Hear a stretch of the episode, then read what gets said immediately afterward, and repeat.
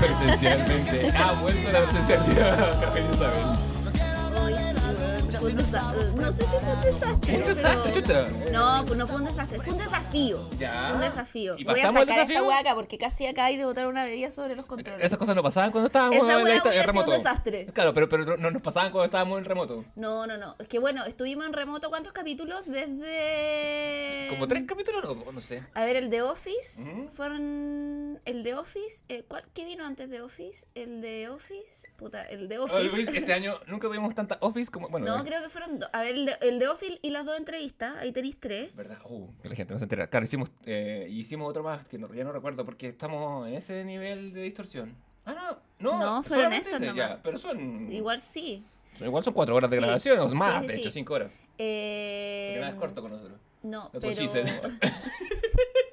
what she said. Pero sí, eh, pero ahora volvimos a la, a la presencialidad. Así ¿Hasta cuándo? No sabemos. ¿Hasta cuándo? También Sí. la gente no sabe si puede la explicación, eh, interrogación o Y- explicación. igual también ya se viene el final season, igual si hemos, ya llevamos harto grabando. ¿Cómo que el final season? ¿El season final o el O final sea, season? el season final, no, el season final. Ah, ya pensé que estaba ahí, me estaba ahí cortando. Ah, no, no, el Porque, person- porque eh, estábamos recién discutiendo eh, fuera de cámara o fuera de micrófono para nuestros auditores eh, la forma velada en que Javier lanza crítica. Entonces pensé que me estaba diciendo que el programa se acababa. no, no, no, pero, eh, o sea, ya estamos más o menos por el número de capítulos que dijimos que iba a tener la tercera temporada cerca Claro. de ese número. Lo que pasa es que como no, no nos hemos da- conversado eso. Podríamos ser más glamorosos y decir que vamos a parar en solidaridad con los actores y escritores de Hollywood. O sea, claro, yo creo que vamos a ver estos últimos grandes estrenos que vienen y ahí ya vamos a tener nuestra season finales con algo que sea de cierre. Con la muerte de uno de los miembros del comité en vivo. En vivo. ¡Uy! O no en traje. Aristóteles, dejé en la pieza y a filo. Bueno, Está eh, durmiendo. qué bueno que no hemos pasado el acta. Estamos, es, un, es un domingo por la mañana. Este comité se pone cada día más caótico, independiente de las está distancias. durando el domingo a las 11 de la mañana, no te estoy. Javier, Me desperté a las 10. Javier me dijo, llega a las 10 y media y está yo a las 9 y media te mando un mensaje. Javier, ¿estás despierta? Sí, estaba Y- despierta. ah, ¿Estabas despierta? ya? O sea, no, en realidad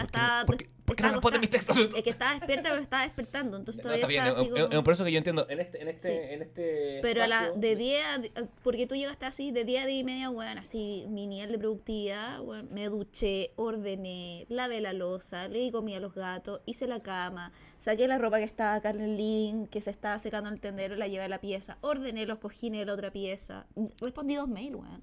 mientras, Esa weá la hice en media hora. mientras silbabas. Bueno, así, Y ni comi- el y- y skincare, y, co- además. y y comías chicle. Si tu piel estaba resplandeciente. Entonces, auditores no pueden verla, lamentablemente. Bueno, es que no puedo, sabes que un día salí sin hacerme skincare, me vi en el, en el, ¿cómo se llama esta weá que usáis? El ascensor. ¿Ya? y Eso, es co- esta hueá que como espejo. Eso quería decir. Y sí, eh, y, me, y dije, conchetumare, esa es mi piel, o sea, esa es mi cara sin hacerme el skincare en la mañana. Y fue una wea así, dije, ¿quién es esta señora? Así Como, como- como- como- ese, como ese antiguo comercial gringo que siempre referencia a la serie This is your brain, this is your brain on drugs. Palpico. This Es que, weón, era, era this is una. skin of. ¿Cachai? Es que, weón, está. Tenía una sojera, weón, así, pero. Y, y como que me vi fea y dije, oh, weón, que ando Oh. fea. Y cuando cachai que te Y era- sentí fea, weón. Y el espejito del ascensor te dijo, sí, lo estás. Sí, estáis Oh. fea como perra envenenada, como esa frase de ay, ¿cachai? O sea, Así me sentí, weón. Y dije, ay, weón, no. Ya. Y sabéis de esa weá, prefiero llegar atrasada, pero a- hacerme el skincare. Muy bien. Igual Eh, yo me hago un skincare básico en la mañana, que no me toma más de 5 minutos. Creo que esto ha sido comentado en capítulo de sí, comité- pues sí, de- eh, yo recomendé skincare. Igual ahora estoy más brígida porque he sumado más productos. ¿En menos de un año? No sé. No, yo creo que llevamos un año grabando, ¿no? Sí, más o menos. Sí, no, yo creo que un poco más, un año y medio. O sea, en nuestros corazones la idea la venimos eh, lanzando hace No, harto pero yo creo que un tiempo. poco más de un año. Ya. Sí. Bueno, eh, bueno este- en, Pero por ahí. en este tiempo Sí, sí. yo me he, he ido robo transformado en una persona un poco más de mañana, así que estaba despierto a las 8. Me escribí un poco. Puta, yo estoy mucho más diurna. Sí. Como... ¿Is this what old age feels like? Sí, Eh, pero, o sea, como es que me gusta trabajar, como que me cunda el día y me gusta esa weá de que te despertáis temprano y son como, no sé, las 2 ah, o 3, ya 4 he de la tarde. weá. Sí, es bacana esa Sí, no sensación. pendiente, sí, y sí. decís como, o, sea, o tenís todavía, pero decís como, bueno, avanzado N, y son las 4, me quedan, ponte tú, 4 horas más de trabajo hasta las 8, ¿cachai? Pero esa weá como de que va al final del día, ¿cachai? Como que siento que voy atrasada. Este podcast se llama Señores Mayores que se Weón, mienten a sí mismos. ¿Sabéis qué? La otra weá que me di cuenta el otro día de que estamos más viejos, Ya. oye, y con esto eh, cerremos para ir a- avanzando, porque este Mm. podcast va a quedar como 80 mil años. No importa. Eh, que me, me- me encontré con un colega en la universidad tomando unos exámenes atrasados Y después veníamos en la micro, ¿cachai? Y él se iba a bajar como en la integra médica del Plaza Gaña Y, a hacerse unos exámenes. y entró a geriatría. No, no, no. Y me dijo, no, es que estoy aprovechando las vacaciones de invierno para hacerme unos exámenes. Y bueno, yo el lunes, mañana, me voy a ir a sacar exámenes de sangre y el martes una tomografía abdominal, ¿cachai? Porque me tengo que ir a hacer unos exámenes que me pidió la doctora y que de hecho dije, weón, voy a ir a la doctora en vacaciones de invierno, aprovechando que estoy sin clase, para poder hacerme estos exámenes. Y él pensó la misma weá que yo, como, weón, voy a aprovechar hacerme estos exámenes. Y hablé con otro colega de la misma, me dijo, no, sabes que estoy aprovechando hacerme unos exámenes. Y dije, what, weá, hermano, tenemos 30, ¿cachai? Hace 10 años en las vacaciones de invierno eran para terminar en una plaza así votado. y ahora- 35. Tre- tre- 30 dije.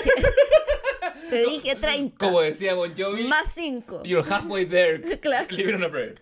Entonces, ¿e- ¿es acaso esto la mediana edad? ¿Cachai? Como... Es que yo tengo 42 y hace 7 años que veo bien, gente yendo y viviendo la misma. Yo no, porque soy un responsable culiado, ¿cachai? Básicamente, eh, me, Ya, igual yo no me Eh, hago de- exámenes hace desde antes del estallido, ¿cachai? eh, yo creo que solo me he hecho en situaciones de emergencia. Debería, y esto es un llamado a todos los hombres de Sí. 40 plus, tengo que hacerme el examen de la próstata, sí o sí. No, pero esa weá tenés que ir todos los años.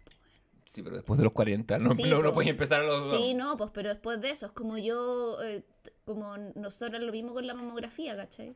Sí, es verdad. A menos que tengas un Death Wish, eh, pero sí, es importante. O claro, o sea, Pero- que, que tengáis como un antecedente familiar, pues, No, pero no, sí. si tenés antecedente familiar tenés que ir siempre, sí o sí. O sea, de hecho creo que si tenéis que te antecedente familiar vais como desde los 30, así muy muy chica, porque puede sí, pues. Sí, pues, eh, una... Bueno, el, co- en, Oye, conclusión, en eh, conclusión- si usted tiene más de 30, vaya al doctor, Exacto. porque ya eh, colágeno no está produciendo. Ni eh, melatonina. No, de hecho yo la tomo en pastillas, bueno. Yo hay hartas cosas que estoy tomando en pastillas. No, no. Pero no, pero en efecto, eh, que mi este debería ser, ser mi recomendado. Gracias, Javier. Eh, no lo voy a adelantar. Se escucha el tintineo de vasos porque Sí. nunca es demasiado temprano. Eh, oye, pero me gustaría hacer algo antes que todo. Y es decir... Sí. ¿Por quién tocan las campanas? Es que justo están sonando las campanas en la plaza. Fantástico. Me voy, me voy- es, es mi matrimonio. Voy corriendo como Peter Parker al final de Spider-Man 2. Em, no, no te cases con ese. No te cases con ese. Igual sería el casado con ese weón. ¿Con quién? ¿Con James Franco? O sea, ¿Qué? con el personaje. O sea, perdona, esa, esa pregunta fue irónica.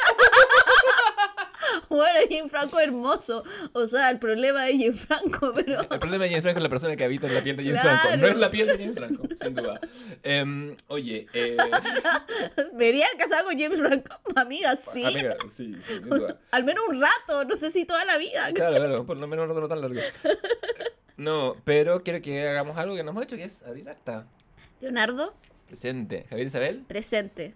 Trufa está de vacaciones, pero Sí, vino, vino a Chile. vino a Chile. Sí, estaba hablando que me ha contado que su posgrado en Rumania le ha enseñado grandes cosas, de luz y sombra, de ser imperceptible. Ay, bebé trufa. No, ¿dónde no le invitan? Está tan parlanchina como siempre, la he visto hace ¿Aristóteles? poco. Parece, Sí. parece que está en la cama aún. Está en la cama, está, Sí. es que está medio resfriadito. Quizás se nos incorpore para el segundo bloque, Sí. que no vamos a decir de qué se trata, porque está con aquí. el pecho tomado. Sí, el pechito tomado. Eh, oye, pero te quiero invitar, junto con estos niños, de un colegio de Lota. Profesor Cristian Barrera, lo felicitamos por transmitir este legado a sus alumnos. Estos cabros no tienen ni idea qué es la protocultura, pero van ahí batallando. Ni nosotros contra- tampoco, dicho sea de paso, porque con estas traducciones caóticas de esta weá, hermano, así como... Oh. Es que yo ahora voy terminando la segunda parte, ¿cachai? ¿Qué es de lo que no? Ah, ahí en esas. Estoy en, sí, pues estoy en la, en la del medio, que es los maestros de la robotecnia, ¿Ya? que creo que es la más baja. Eh, pero sabes que la, baja pero la tercera a mí me gusta, porque yo me tengo hartos flashes de la tercera, que es la de las motos. Como que, encuentro que la tercera es más, porque cre- creo que la tercera hace un poco borrón y cuenta nueva. Eh, no, no fuerzan tanto en la traducción la continuidad como en el caso de la segunda, ¿cachai? Y en la tercera, además, la protocultura está muy bien definida. O sea, es una guay que Muy se bien ve, se definida. toca se- y, se, le- se detecta. Y el, y el como ambiente posapocalíptico en que pasa la tercera es bacán, ¿cachai? Como, y la weá, las- como estos grupos de motoqueros y que andan como en moto, ¿cachai? Como ¿Tenés, es- tenés- tenés la atracción por el motoquero o por la moto? Sí, ¿Sí? pero en la ficción, no en la realidad. En la realidad me cargan, ¿cachai? Pero en la ficción lo encuentro, como mundo de ficción lo encuentro bacán. Javier es una persona inteligente y distingue ficción de realidad. Sí, Esto sí, va- este, es un- es un eje que va a ser muy importante en nuestro en capítulos futuros. En, en ficción me gusta mucho, como la ficción, así como Mad Max, ese estilo de weá. Ya. En la vida, me, o, sea, me puede, o sea, me puede interesar menos 10 puntos de mi vida. Desde, como- desde Coco Legrand hasta los Hells Angels. No, me carga. Desastres. No, no, no. Todos. Pero en la ficción lo encuentro bacán, así como visualmente. Ya. Así lo encuentro. De hecho, me gusta mucho esa serie que se llama Son of Anarchy, que es como de sí. Bueno, la encuentro bacán. Estaba Así pensando que la como- tercera generación, la chica que, que tiene el ciclón rojo, la Rook Bartley, Sí, sí. eh, es rojo y es, y es una mujer. Y eh, Mirilla usa el rojo también en, en. Robotech. También es, a mí me encanta el color rojo y me encanta los. De hecho, el, el único Veritech que he tenido en mi vida es el de Mirilla. Sí, el- el- la, la segunda parte debo decir que ha costado más un poco la de Maestros de la Robotecnia, que va a ser el capítulo que sigue a este, pero... Ese va a ser explaining puro porque yo no, no la pienso, ver, no, lo siento, pero no, No, ya no, no me la basta. vea, y es que también tiene unas weas que tú decís, oh, además que sabéis que creo que el, el, el personaje del medio, eh, weón, es muy insufrible, o sea, el, la protagonista al medio es muy insufrible, Dana, sí, ¿cachai? sí. pero es insufrible, o sea, todos los otros weones de la temporada anterior también son insufribles, no digamos que es como que, pero, Pero- lo vamos a discutir pero ahora, pero son empatizables, creo yo. un poquito más, no sé, ¿cachai? Yo creo, yo creo que Dana no tiene razón de ser, ¿cachai? Como que va por un lado, va para el otro. Eh, por lo que recuerdo, está Bowie y está el Gwen de Lente. Siempre los Gwen de Lente son bacanes.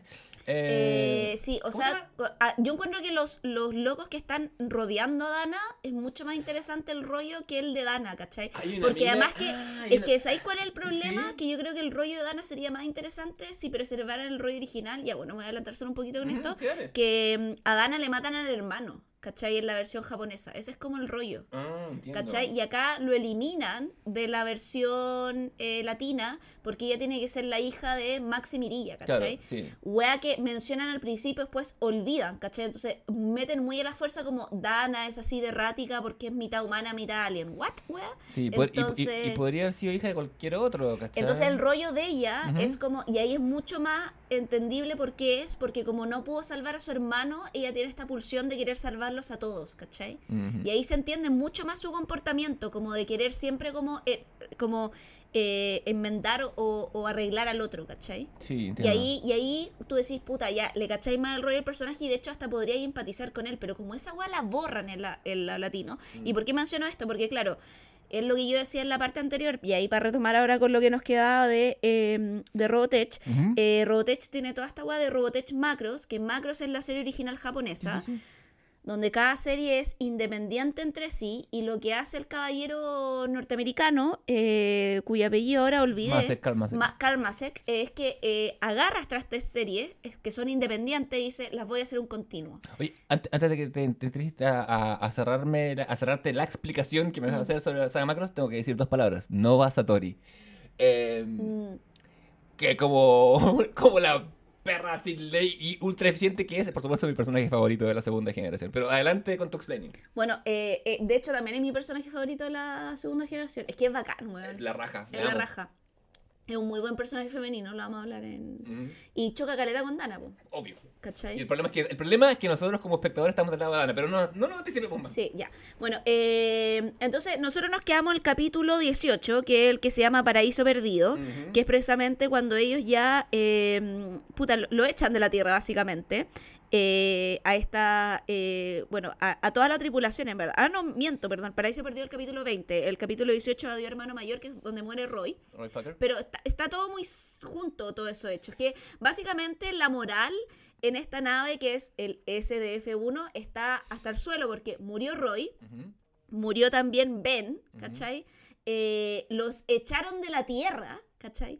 Rick está en la caca, además no entiende que Chucha está Min May, ¿cachai? Como está ya así como me querís, no me querís, Min May medio que está como saliendo con el primo, como a- aquí igual dan un poco a entender que Min May llega a tener una relación con el primo, ¿cachai? Como de que sí, ¿no? que sí, ¿Será ¿cachai? tu Como, primo?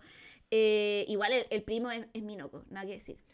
¿Sabes que hasta que la semana anterior no me dijiste que Max Stalin era al encontrar de Mino, no había reparado lo mino que es? Sí, o sea, yo encuentro que los personajes más minos son, o sea, para mí el más mino es Max. ¿Será? Pero Ah, creo bueno. que también, no solo porque sea guapo, sino también por la personalidad que tiene Max, que vamos a hablar ahora. Ujú. Y después, ¿cachai? El segundo más mino, el primo de Min May, Min May, que es Kai, ¿cachai? En- Pero Kai es un saco wea. Sí, eh, hoy en Objetivación Today, Javier nos pasó un ranking de los minos de Robotech. Ya, es- esos son los dos, porque Roy y Rick ah, no son mi, son como más perritos zorrones, un poco. Un poco, yo creo que Roy más que era- es que, es que, Son es que el diseño... súper perritos zorrones. Viven onda en, no sé, las condes, ¿cachai? Ah, no, Como- yo creo que no, yo creo que son de Peñalolén, a lo más. No. O sea, Rick es muy Peñalolén. Sí, pero ahora viven en las condes. Bueno. Y se han mimetizado con la gente allá. Ya. Por eso, por- sí. mm, Puede ser. Lo que pasa es que Roy más que nada es que Roy, Roy es moreno, pues, weón. Y tiene un moreno rubio, naranjo. mulato. Es rara la weá. Sí. Nunca- yo no- ahí hay un código en el anime que yo no logro descifrar. No. Porque hay otras series en que también hay personas. En Candy había. Siendo que la weá ocurre en Chicago, había un weón que tenía la, la piel, pero de un, de un- de un tono de, de- un tono oscuro que no existe en la vida real. No. Como nada de, nada de esto, pero igual, como dentro- eh, no, hacía- no, no hacía ninguna lógica. Bueno, Bueno, pero eh, están ya en el espacio, Ujú. ¿cachai? Como, y eh, en lo que quedamos, que eh, no hablamos de esta pareja, que es mi pareja favorita, en estos capítulos también, Mirilla, eh, se que es una gigante, ¿cachai? sí, sí, Es, se, eh, se hace- microniza. Se microniza precisamente y hace eh, y llega de encubierto a la Tierra a buscar a este piloto que la ha vencido ya, no una, sino dos veces, ¿cachai? Y con el objetivo de matarlo. Le falta la derrota final. que ¿Cachai? el amor. Con el objetivo de matarlo y, eh, puta, en, en una weá súper verosímil, eh, Max va con Rick a una sala de videojuegos, ¿cachai? Porque Rick está, para variar, medio deprimido y Max le dice, vamos jefe, ayúdeme, salgamos de esta weá. Van y empieza, y Max obviamente como hace Se todo murió su bien. subordinado y su mejor amigo. Bueno, dale, filo. dale tiempo al luto. Ya, pero y Max le dice, ya jefe, vamos, empiezan a jugar, Max es seco porque es el mejor piloto de la serie, ¿cachai? Entonces el weón es seco en las máquinas y tiene literal. Y yo no sé si esa weá hace que Rick se sienta más malo, más bien porque Rick como que va a perder plata porque Claro. está jugando como el hoyo y Max literal tiene una bandeja de monedas de oro, ¿cachai? Y el weón que es el dueño de la weá está hasta el hoyo, ¿cachai? Y le dice como al empleado como, creo que fue muy mala idea poner esta weá en la una academia de pilotos, ¿cachai? Así Sí, sí, como porque la weá literal son juegos de guerra.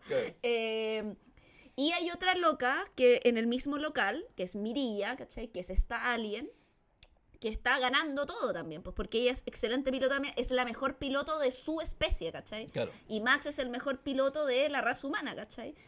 Y la ve jugando y le dice, señorita, así, muy cortés, juguemos una partida y ella, ya, caballero, hasta ahí todo bien. Y mientras empiezan a jugar, como que él dice, oh, es preciosa. Y ella dice, oh, este es el piloto que me tuvo que haber ganado. Obviamente, lo mataré, ¿cachai? Es la, es la raja esa Lo weá. mataré en el juego, ¿cachai? Y la weá es que no logra, él la vence de nuevo, ¿cachai? Y ella como que ya no está chata, porque se quiere puro ir como me humilló de nuevo jugando, ¿ya? Y él le dice, oye, disculpa, pero ¿cuál es tu nombre? Quiero tu número de teléfono. Juntémonos mañana en una cita a las 9 de la mañana en la plaza. ¿No era nueve de la noche? No, dice a las 9 de la mañana, pero creo que hay un error de traducción, porque Mm. después cuando se juntan es de noche. Sí, sí. Pero por eso me llamó la atención, porque dice, juntémonos mañana a las 9 de la mañana en la plaza, ¿cachai? Un brunch. Entonces, claro, pero 9 de la mañana, igual es temprano. Sí. Sí, Bueno, pero- brunch es como ya 12 o 11 por último. Sí, sí, es verdad. Eh, Bueno, todo es raro en Pero esto. ahí, un- ahí veía un error de traducción porque evidentemente cuando llegan a la plaza al día siguiente es es de noche por la, por la manera en que está eh, dibujado, ¿cachai? Y coloreado el capítulo. Bueno, filo, la guas que Mirilla dice que sí. Max está todo el rato, Rick, ayúdame, qué corbata me pongo, ¿cachai? Rick sigue en la caca, sigue en la caca eternamente. Y esta weá, llega Max, muy formal, ¿cachai? Como con su chaquetita, su corbatita.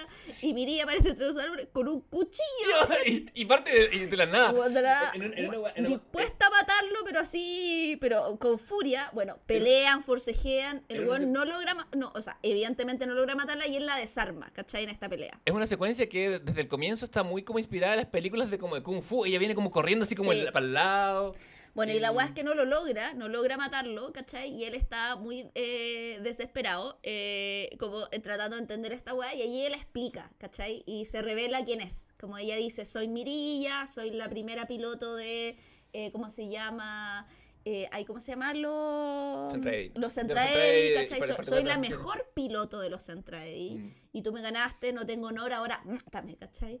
Y el weón, en un es que esta weá no tiene sentido. En un eh, cambio de guion que ni el propio Aristóteles pudo haber predijo con el Deus en máquina, Max Sterling dice, ¿y por qué no nos casamos mejor? Porque yo te amo. Onda, te he visto dos Sí, veces. dos veces. La primera jugando tres minutos y ahora que intentaste simplemente acuchillarme. Pero yo te amo. ¿Te parecería extraño que hace por ahí? Dice, ¿qué es casarse? Era- Y es el corte de la cena. Sí. Y la weá ahí termina. O sea, se subentiende que el weón le explica, pero ahí la weá termina. ¿Sabes, ¿Sabes qué? Hoy la wea absurda, conchetumare. Pero me encanta, a, mí me encanta A mí, a- mí- a mí también, pero sabes que yo no encuentro, curiosamente, no lo encuentro tan absurdo como lo que pasa inmediatamente después, que es que ah, no, lo que pasa después es inverosímil. cuando Rick recibe... No, ya, es que deja de contar esa parte. Ya, No, no, Max, no sé, Ma- yo que sí, interrumpo po, tu sí, yo te- explicación. Sí, pues, bueno, es que por algo se llama explain.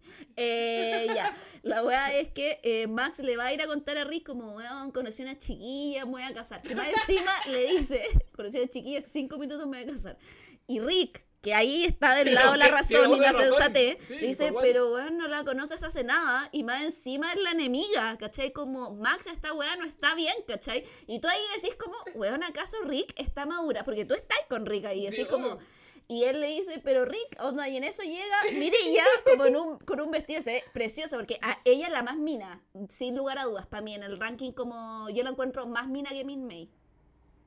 Puede ser que sí. Porque encuentro que Min May es muy niña, entonces encuentro que la weá es como que con ella Rosa, bueno, tiene 16 años, como que Rosa, un y, y claro, Rick es chico, tiene 19 Tiene nueve, también. tiene tres años, son claro, adolescentes o ambos. sea, son adolescentes ambos, pero claro, viéndola de vieja la encuentro muy niña, en cambio, o sea, si bien eh, no- te dicen nunca qué edad tiene, eh, ¿cómo se llama? Eh, La gente de Puente Lisa. no, eh, Mirilla, ah, ¿cachai? Pero Claro, debe tener me- unos veintitantos. ahora voy a terminar. Empezamos con claro. que es extraterrestre. Claro, pero en el fondo como que se ve más adulta, ¿cachai? Como más comillas mujer, ¿cachai? Como no tan adolescente como Min May, entonces Sí. como... No fue hasta que yo me cambié de colegio y me acuerdo que llegó un compañero en primero medio que él dijo, no, Max Sterling es el mejor, aparte se casó con la mina más rica de la serie. Y yo, ¿ah? Como que no había Todo el pensado- rato, no weón, pensado. todo el rato. Es Estoy que- 100% de acuerdo. Y Estoy enamorado de otra. Puta, es que ya, filo, después vamos a hacer tu terapia. Pero la Perdón. weá es que, bueno, llega eh, Mirilla y como que saluda a Rick. Hola Rick, soy Mirilla. Y, y- y Rick cambió de acto dice, tienes razón Max, es muy bonita, cásate. Y tú, what, wea? hermano, onda, estuviste, porque estuvo medio capítulo, igual esta weá dura un poco, ¿cachai? Mm. Como una secuencia larga. Dando argumentos y llega la loca, la Rick y le dicen, ya, weón, hermano, está rica, cásate. Y es como, weón, ¿cómo eres tan ahueonado? ¿cachai? Y, y por último, Max defiende su punto Sí. de que la weá te parece inverosímil, pero él la ama, ¿cachai? Ya, la weá es que se casan, esto es un evento en el, en el espacio, porque es el primer matrimonio que existe y la primera unión entre un alien Sí, sí. y una, o sea, entre una centraede y un humano. Claro. Eh, Le- y- le hace- le y- hacen como una guardia de honor, Le hacen como una guardia de honor, ¿cachai? Como muy. Y, ella, weón, de novia se veía preciosa, ¿cachai? Y hacen esta como guardia y muestran que eh, esto como que da esperanza. Y como que después de muchos capítulos, terminando todo mal, que lo echaban de la tierra, que morían personajes, como que este capítulo te da como esperanza un poco en el porvenir. Y Rick también como que sale un poquito de su hoyo que había estado desde antes de la muerte de Roy, inclusive ah, yo creo que fácil unos 10, 8 capítulos más o menos en la caca, eh, o sintiéndose como mal, ahí dice como, bueno, ya, miremos para adelante, ¿cachai? Como, y después de eso, del, del, ¿cómo se llama? De, que se llama como Un Nuevo Amanecer, precisamente, que, y, y- y que tiene un poco eso. Un nuevo amanecer no es el capítulo en que la en que estrenan la película de Lin May. Eh, claro, Un Nuevo Amanecer es donde estrenan la película y Campanas Nupciales el 25, que es donde se casan, ¿cachai? Claro. Pero en Campanas Nupciales ya vemos precisamente que la cosa ya Sí. empieza... De hecho, atacan los Centraed y salen a pelear los dos, ¿o es idea mía? Sí, sí, sí. Porque, Mirilla no. es- es- es- tú le decís que hay pelea, la buena va. Porque justo después de Campanas Nupciales ¿Mm? eh, viene un capítulo que se llama como, eh, bueno, vienen varios capítulos que están un poco más centrados en Max y Mirilla, ¿cachai? Que se llaman como El Mensajero o un capítulo que se llama Viva Mirilla, que es muy centrado en Sí. ella. Donde, oye, en el mensajero creo que es cuando descubrimos que Max, eh, que, que Mirilla apaga literalmente un incendio con aceite. Claro. Eh, y claro, porque después te empiezan a mostrar su vida doméstica, ¿cachai? Por ejemplo, ella estaba cocinando y para ap- eh, apagar el aceite le echa agua y se empieza a quemar la cocina y quema como el tostador, ¿cachai? No, la cafetera, quema la cafetera y Max dice, bueno, ya no tengo que tomar café en las mañanas, ¿cachai? Como porque en el fondo ella no sabe vivir como humano, entonces como Claro. que eh, tienen esta... eh, eh, como Max es acuario, ¿cachai? Y, Claro. y Mirilla es escorpión, eh, claramente se lleva muy bien. Entonces es una muy buena combinación. Que ustedes deberían... ¿Es una buena combinación? Es una súper buena sé que combinación. nunca he tenido, una súper buena combinación. Nunca he salido con un escorpión. Entonces, bueno, la wea es que eh, hay algunos, eh, dado que Mirilla es Centra Eddy y dado que también, eh, y, y empiezan también a, a darse eh, en la Tierra, o o sea, más bien el capital global en el SFD1 dice, bueno, y si aprovechamos la coyuntura de que Mirilla es ahí para empezar a establecer relaciones de paz, que algo que se va a repetir también en la próxima serie, un poco como la lógica de como, bueno, no podemos estar en guerra perpetua, y ahí están los cabezas de fósforo que dicen, no, pura guerra, destruirlo a todo, y los otros que dicen como, bueno, parlamentemos, ¿cachai? Como esta weá tiene que parar en algún momento. Y mandan a Mirilla con Max precisamente a hablar con los Centraedi. ¿Cachai? Y, eh, y ella le empieza a contar cómo me enamoré, este es mi esposo, lo bueno es que es un esposo, que enamorarse, no entienden nada porque básicamente han sido criados sin emociones. Y ahí ella les muestra más encima la guagua, porque ahí hay un lapsus de tiempo en que nos dicen que del matrimonio de Miri y Max han pasado dos años. ¿cachai? Como, o un año algo. Como mm. lo, lo, dicen implícito, ¿por qué? Porque la vemos, los vemos paseando, Lisa está, y aquí parte el salto temporal, ellos se casan, y el salto temporal parte con Lisa en un café. ¿Cachai?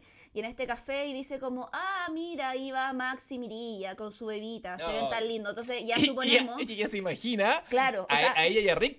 exacto, y ahí nos damos cuenta que ha pasado al menos de este matrimonio de Max y Mirilla un año y medio, subando en el fondo, y también nos damos cuenta de que los centrados con los humanos son biológicamente compatibles, porque básicamente ellos tuvieron una hija, ¿cachai? Es que se te en, el salto temporal se te va un, evento importante. Eh, ¿Te hago explain o explain o lo querés tomar tú? ¿Cuál evento? La destrucción de la Tierra. Ah, sí, pero es que todavía no llego ahí. Porque, porque Max y Mirilla se casan y Mirilla pelea al lado de los humanos. Sí, sí, sí, pero todavía no llego ahí. Calma, calma. Entonces, bueno, la weá es que está este lapso temporal, ¿cachai? Pero este lapso temporal eh, que eh, no trae solamente el que ellos hayan tenido un hijo, sino que previamente, precisamente justo después que ellos se casan... Hicieron el amor. Claro, o antes de casarse, ¿no? ¿Quién sabe? Si Max le vendió la cuchufleta de que había que casarse, ¿cuántas cuchufletas le vendió? Claro, pero la... Y, por eso es un piloto, el, Ace Pilot, claro. que lo dicen. Y tienen harto hijos, como tienen como siete, ocho hijos. En la continuidad macro oficial sí, tienen siete. Sí. Eh, bueno, y la weá es que... Porque el eh, Eros y el Thanatos, lo voy a decir en papelier y culiar. Bueno, el punto es que eh, se casan, muy como ya hay que ir a pelear, Max muy como no voy a ir a pelear, y Mirilla le dice como no, yo te acompaño, como sería un honor morir a tu lado, Max, ¿cachai? Y va como, copi no sé si va como, va como copiloto, según yo. Creo que, la, creo cuando se casan. Sí, cuando se casan porque ella todavía no tiene una nave asignada. No, no, no, pero después ya ya tienes una nave sola, ¿cachai? Y es roja. a toda raja, Bueno, y la weá es que van a pelear. Y en esta cuestión donde están peleando, Lisa está en la Tierra porque ha sido enviada a la Tierra precisamente para tener eh, relaciones diplomáticas entre el F, eh, entre el SDF1 eh, y la Tierra uno como para que los dejen volver, otro también un poco para ver como que ellos cuenta evidentemente a partir de la boda de Max que en el SDF1 hay planes para retomar algunas parlamentaciones de paz con los otros y en la Tierra están en la parada de nosotros no vamos a pactar la paz con los aliens, hay que matarlo a todos. Y en la nave están en la parada de, weón, hay que parlamentar, ¿cachai? Acá tenemos un matrimonio que pasó, nos hemos dado cuenta que hay otros Centraedi, como el grupo Los Tres Chiflados, que también se micronizó y que quiere vivir con nosotros en paz, ¿cachai? Y que hay Centraedi que también están quedándose medio chatos en su en su, ¿cómo se llama? En, su legión, que también ya están chatos de la guerra. Entonces, aprovechemos esta weá que hemos detectado para empezar a parlamentar la paz. Pero en la tierra, cae esa pistola, entre ellos el padre Elisa, dice, weón, no vamos a parlamentar ni una mierda. Y tenemos un cañón gigante que no hemos probado nunca, que es la destrucción de mil millones de bombas atómicas que lo vamos a mandar para arriba. El gran falo, más grande que el de Paulman, ¿qué es eso? y ahí Elisa dice, pero hermano, onda tirando esta weá, van a matar a toda la gente de la nave también. Bueno, daño colateral. Aparte le dice, este cañón puede destruir, sí, puede destruir mil naves centrales, pero los weones tienen millones de naves. ¿Qué tanto sacáis con la wea? Y ellos no creen que tengan millones de naves. Eso es imposible. Es como, hermano, lo vi, estoy ahí. Es como cuando. Esto es muy post-verdad, pico Esta mm. serie es como que te dicen, como, acabo de ver qué pasó esto. No te creo. No es posible porque yo no lo he visto, ¿cachai? Claro. Cero confianza entre ellos tiran el cañón, el cañón le sale el tiro por la culata, porque el cañón lo que hace es por terminar por destruir la tierra, básicamente. No, el cañón destruye, lo que hace es que los entra ahí, la weá dicen, chucha, tienen arma poderosa. Y ellos son los que destruyen la tierra, ¿cachai? Ah, bueno, sí. Y el cañón no alcanzan a disparar la segunda vez, ahí se muere el papá de Elisa en una escena en que está hablando con ella. Lo que eh, pasa es que, te faltaba trauma. Lo, que pasa es que tiran el cañón y el cañón mata tropas, pero no todas. Y ahí, claro. lo que tú decís, terminan por destruir la tierra, es una weá que sale como, literal, la escena sale como un weón con la hija, así como, hija, ¿quieres parece esta flor? ¿Te gusta? Weón. Weón, y tú así como, hermano, qué chucha. ¿Y te, y te pensaba que Terminator 2 tenía, había puesto la vara? era Eh, como eh, eh, la misma serie Sí. de Terminator, ¿cachai? Sí. Niños calcinados frente a tu ojo. Y Lisa en, es la única sobreviviente de la Tierra, una weá que nunca nos explican cómo pasa. Porque estaba bajo tierra, güey. No, Está- sí sé, está- pero era la única buena que estaba bajo tierra, como que te van a entender un poco que es la única buena que sobrevivió, ya, filo. Porque es hermosa, Javier. La gente hermosa tiene que Basta, sobrevivir. weón, basta, ya. La Y a- weá- Aparte de morir a su padre frente a sus ojos. Ya, bueno, muere, el padre que pues por saco weas, porque le dijeron como 80 veces. Sí. Eh, y en eso, man- Rick llega muy como que cacha que Lisa está viva, la Oscar. Rick no cacha si hay alguien más vivo tampoco, porque no cacha si el, el- en la nave sobrevivieron ni una wea. Claro, porque en esa batalla Rick se pierde de la batalla. El weón Mm. sale con este Vanitec modificado, entra en pelea. Mi May canta una canción especial para la, para la ocasión, especialmente compuesta. Y Rick se. Como a, nivel empieza la batalla, el weón como que le llega una weá, el weón queda como fuera, de- fuera de combate. Claro. Y cuando el weón cae, entra a la tierra. ¿Y quién? Escucha la, la radio señal. Claro, o sea, mi May empieza a cantar una canción como para, eh, eh, ¿cómo se dice? Eh, Como una porra, quizás, o como claro, un canto de barra. de- para las tropas, ¿cachai? Y ahí... Ah, eh, y, pa- y para perturbar a los para porque sabemos los que los. Centraedi se perturban cuando entran en contacto con la cultura. Exacto.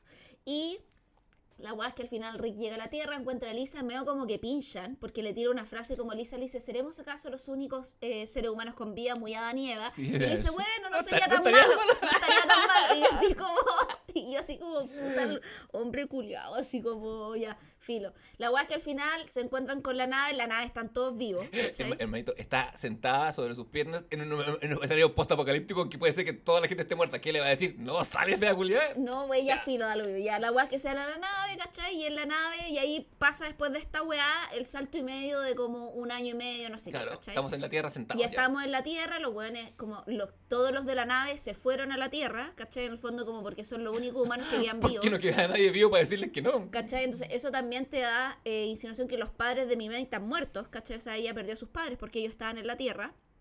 No así sus tíos y su primo que estaban con ella en la nave.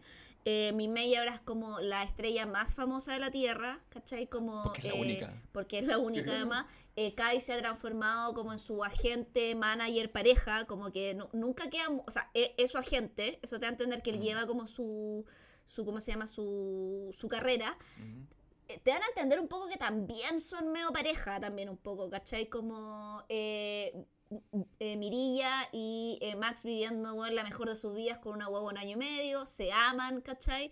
Y Lisa, corte de escena, no sabemos cómo Chucha está enamorada hasta las patas de Rick, ¿cachai? Sí, no se lo dice. Eh, no se lo dice y es tan patética la weona porque tiene una tan patética Sullivan porque tiene se sienta en un café y dice como ah iba Mirilla con su bebita y Max ¿Qué daría yo por estar paseando así con Rick? O yo, o de repente pasa un weón que es como, y, y dice como, ah, yo cambiaría no sé cuántos hombres por un Rick. Y yo así como, amiga, esa weón no la puedes decir en voz alta, la, La- puedes pensar, pero en voz alta no la puedes decir. Luego lo piensa, eh, la tiene, pero, la Pero ni siquiera en voz alta mental, no la podéis decir. Como, La policía del pensamiento llegó al comité de los... La, la frase, la frase, yo me acuerdo, la frase perfecta, la buena dice, ay, que, que, que dicen que en este mundo post-apocalíptico, dice, las mujeres tienen todos los haces, porque parece que hay más mujeres vivas que hombres, pero Sí. bueno, bueno, quizá porque los hombres mueren más en el frente, lo que sea. Eh, y dice, ay, esta, esta, esta- pero esta mujer cambiaría todos los haces por un Rick Hunter. La buena le hace el aseo, le, le, le, le, carga la Biblia, Ya, pero déjame contarte queque. yo a ti si yo te estoy contando. Ya, como, Bueno. ya, ¿por qué es patética? Bueno, por lo mismo que dice Leonardo, eh, porque la loca le intenta, o sea, eh, eh, como que, bueno, va a su casa a hacerle el aseo, como a ordenarle, y más encima como que se chorea, porque obviamente el bueno está enamorado de Min May, entonces tiene álbumes de fotos con la loca, tiene un póster de Min May en su, en su pieza, ¿cachai? Y ella se chorea como, ah, aquí yo no existo. Obvio que no existe, si no está enamorada de ti, estúpida, ¿cachai? Entonces, y las locas, ¿cachai? Eh, no Claudia, por supuesto, porque Claudia es la más horrora, pero no, yo estoy con las otras hueonas también, que son las otras tres niñas que trabajan también con ella. Puta, se burlan de ella, ¿cachai? Porque la encuentran así como, ya, le fue a hacer el aseo de nuevo a este concha tu madre, ¿cachai? Así como... Sea que esa es una de mis escenas favoritas de todo Robotech, cuando Lisa está con todo el drama existencial, la cámara baja y están Sammy con la otra que no es Vanessa y se están diciendo, oye, he sabido que le hace el aseo, uy, sí, la weá. Em, y, esa, me, y me dio un poco la decepción cuando supe, cuando me enteré hace poco, eh, que, en el, que en macro japonesa esta escena no, es- no, no dice eso, ¿Y qué dice? dice, ¿por qué ascendieron a Vanessa y no a nosotros? Viste que Ah, Vanessa sí, está arriba con Lisa y estas dos buenas están abajo con un uniforme amarillo, como, que las como que les bajaron el ranking, entonces están hablando de eso. O sea, o, o las mantuvieron, pues como que Claro. ¿por qué ella avanzó y, y nosotras no? Claro, porque, Que me parece que- que igual- un pequeño gran detalle, porque eran tres juntas Sí, para po, todos lados y aquí siempre son dos y la otra queda arriba. Pe- Pero me parece muy interesante también porque es como problemas de adulto, ¿cachai? Como Claro. porque muy problema de pega, porque al final siento yo que, y aquí creo que hay una, eh, bueno, creo que esto es muy cultural, creo que la versión macro japonesa, si bien tiene el rollo del amor, está mucho más centrado, siento, en los problemas de pega. Sí, ¿Cachai? Y que esa weá es mucho más japonesa, como ¿por qué no haciendo el trabajo? ¿Por qué no avanzo en mi vida? ¿Dónde estoy? Como que ese es el rollo medular. Y la versión latina, como filo, nosotros, weón, dormimos siete horas mientras trabajamos y trabajamos como el hoyo. Es como, weón, ¿por qué vamos a hablar de pega en una serie? Que chucha no importa. Metámosle como romance, melodrama y como que los diálogos se rearman desde ahí, ¿cachai? sí, hay, hay mucho, hay, hay harto romance baratillo en Robotech que no está en Macros original. Mucho, po, ¿cachai? Porque- ¿cachai? y bueno, cuando, cuando cerremos quizás esta, esta, esta- como lo- cuando vemos un poco los temas generales de esta parte de la saga Macros, ¿cachai? Vamos a ver, en, en- en- en el japonés, el dilema de las chicas, de Lisa, o sea, Lisa es, es igual de cuadrada, vaya como que tiene la hueá militar, y su problema es que tiene estos sentimientos por Rick. Pero mi May es mucho menos calcetinera, y es mucho más una buena preocupada de su, de su carrera como, como cantante, y su rollo es que no encuentra inspiración, y de hecho Lisa le dice en algún momento, hacia el Mm. final, lo, lo que, lo que en Robotech, eh, en Robotech como tal, o sea, la versión americana, es muy... eh, cuando se pasan los sentimientos por el Mm. Minoko, en Japón es ella diciéndole, sigue tu carrera, encuentra tu voz y cuando encuentres tu voz y, y yo voy a llevar tu canción a todo el universo. Que es una promesa que le cumple, Sí. como sabemos en todas las series Sí. macro futuras, pero, Bueno, pero no, la- está, no está este rollo de, No, ay, no, no. este, este bueno, la, muchacho". la es que en qué están los personajes después de ese salto, ya, eh, Lisa sigue trabajando, Claudia sigue trabajando donde misma, Amma han ascendido, ¿cachai? Eh, Vanessa también, la otra es y eh, Max también, ¿cachai? También sí, lo ascendieron. Lo vemos menos por lo mismo. lo vemos menos por lo mismo. Miria también tiene un cargo militar ahora, Mm. ¿Cachai? O sea, como eh, tiene su propia nave y los mandan porque queda una facción, o sea, el, lo- le- el FD1 hace, FDF1. FDF1, me da la la wea, FDS, SDF1 hace pico igual a la nave de los Centraedi, Mm. pero igual queda un bastión, Sí. ¿ya? Que- Y dentro de ese bastión hay uno que está picado, porque hay, hay uno eh, que es eh, Quirón. Quirón Sí. está chato. Quirón quiere pitearse a los humanos, el weón no quiere parlamentar, ¿cachai? Mm. Estoy pensando, el buen se llama, en, en inglés le dicen Chiron. eh, Chiron, sí. ¿Será por Caronte? No sé. Como que te llega la muerte. No, porque es como K-H-Y. Tenés que, sí, pero tenés que pensar que Sí. el inglés viene del japonés que viene del... sí. ser, pero no. Bueno, porque el otro capitán Centraedi, que es el general en realidad, eh, está pro-humano. De hecho, mandó a su pupilo que está micronizado, ¿cachai? Sí. O sea, y de hecho es como la mano derecha de Global. Y nos muestran que en la Tierra hay caleta de Centraedi que están micronizados, pero hay otros Centraedi que están siendo, eh, son gigantes Claro. y que viven cual gigante en la Tierra, Claro, ¿cachai? que hacen de mano de obra pesada, de hecho. Claro, y que ahí es- en los problemas que tiene en la Tierra un año y medio son dos, básicamente. Uno, cómo conviven estas dos ra- especies, básicamente, eh, dentro, y ah, obviamente hay fricciones porque hay Centraedi que están muy felices, pero hay otros que no se acostumbran y se quieren devolver, y hay algunos que están dejando algunas cagadas, entonces hay que mantener a raya la situación. Y por otro lado, ¿qué hacemos con los Centraedi que quedaron picados? Eh, como el caso Cairón, que está de hecho él aliado con la ex capitana de Mirilla, que es como se llama eh. Mm. Eh, y él eh, todo estaba el rato planeando como voy a llevar una weá que va a llevar la destrucción total de lo humano, porque total quedan poco y está todo el rato en ese rollo. Y en este rollo, que Global igual cacha que está todavía esta facción rebelde que los quieren eliminar, manda a Mirilla y a Max a parlamentar. Eh, y ahí Mirilla les explica, o nos explica en esta primera temporada, ¿cachai? En- esta primera serie, que es la protocultura. Y la protocultura básicamente es energía vital, si lo pudiéramos traducir, y esa energía vital que tienen los humanos es Claro. el amor. Entonces, eh, Lo que también es una pelada de cable. lo que también una velada de cable que tú decís, Porque- em- em ma- o sea, que esa wea, igual esa wea es muy japonesa, porque los buenos tienen esa wea muy como eh, Ángel Jardín de las Flores, que es como la buena recorre el mundo y la wea está en su patio, hermano, Claro. en serio, basta. Bueno, pero en, en macros, la protocultura, en macro Japón, la protocultura es literalmente una protocultura, una cultura anterior, como el Mm. prefijo proto indica, y que es la cultura original de la que vienen tanto los centrales como los humanos, ¿cachai? Como que ninguno de estos rollos, ninguna de estas pajas existe en... Bueno, en- entonces ahí la energía Claro. vital, que es el amor, Claro. ¿cachai? Y eh, les muestra la guagua, ¿cachai? Que nació entre los dos y todo, y la guagua... que tú weón, subiste una story tan buena a Insta cuando, cuando dice, y este es mi bebé, y Sí. si mostraste tus gatos. Y, sí, y, eh, y la guagua es que muestra eh, precisamente ahí eh, la guagua, los Centrae quedan colapsados, después Max y Mirilla se van a pelear contra los Centrae y Mirilla muy en la nave peleando con la guagua y la guagua en llamas, así como ¡ah! Destrucción, muerte, ¿cachai? Que esto me llevaron al Disney sobre hielo, básicamente, Disney y el espacio. Y esa es la guagua. Y después, de hecho, hay otra escena en donde Claudia, como que. No, Claudia, perdón. Elisa le dice, pero weón, tú vayas a la nave con tu guagua, qué responsabilidad. Y, y Mirilla le dice, disculpa, cuando tú tengas una guagua me vas a poder opinar. Yo, onda, soy lo suficientemente capaz de defender a mi guagua, ¿cachai? Escena- Como- es Japón. y, le- esa, y que la redoblaron en inglés. Mm. O sea, está en el Macros, ori- Mm. o sea, perdón, sí, pues está en el Robotech original, pero no está, no, no la eh, re- eh, redoblaron al latino. No, de hecho la cortaron, ¿cachai? Sí, Como la cortaron. Porque de hecho, como Mirilla es fuerte y como tiene que su hija también algo debe ser medio súper fuerte porque se entra ahí como que agarra y le tira la guagua. Claro, y ahí Max dice, no, es que los Centrae tienen esqueletos muy duros. O sea, como- y, y te da a entender que los güeyes como que parece que se tiran constantemente la guagua, ¿cachai? Como, si fuera una pelea. Pero la guagua le encanta, ¿cachai? Y ellos colapsan. Claudia, Rick y, y ¿cómo se llama? Y Claudia y Lisa están colapsados, así como, pero guau, ¿cómo trae la guagua? ¿Qué guau te pasa, lo que Ah, es que arrojar una guagua es como, bueno, hay una escena en el, en, el Young Pope en que al papa se le cae una guagua ¿te sí. y, la gente- y toda la gente sufre, pero acá eh, es que Max y Mirilla están en otro nivel, pues. Están- y no, además que después De ya ellos se, ellos se van, ¿cachai? Eh, y ahí se quedan solos y además es bacán porque eh, Mirilla está con la guagua y Max está como haciendo el aseo y tiene un delantal que dice Maxi Mirilla, Team Maxi Mirilla. Y yo digo como, ya, weón, está en otro nivel. O Y sea, Max le dice compañera a Mirilla. Sí, le dice compañera, como.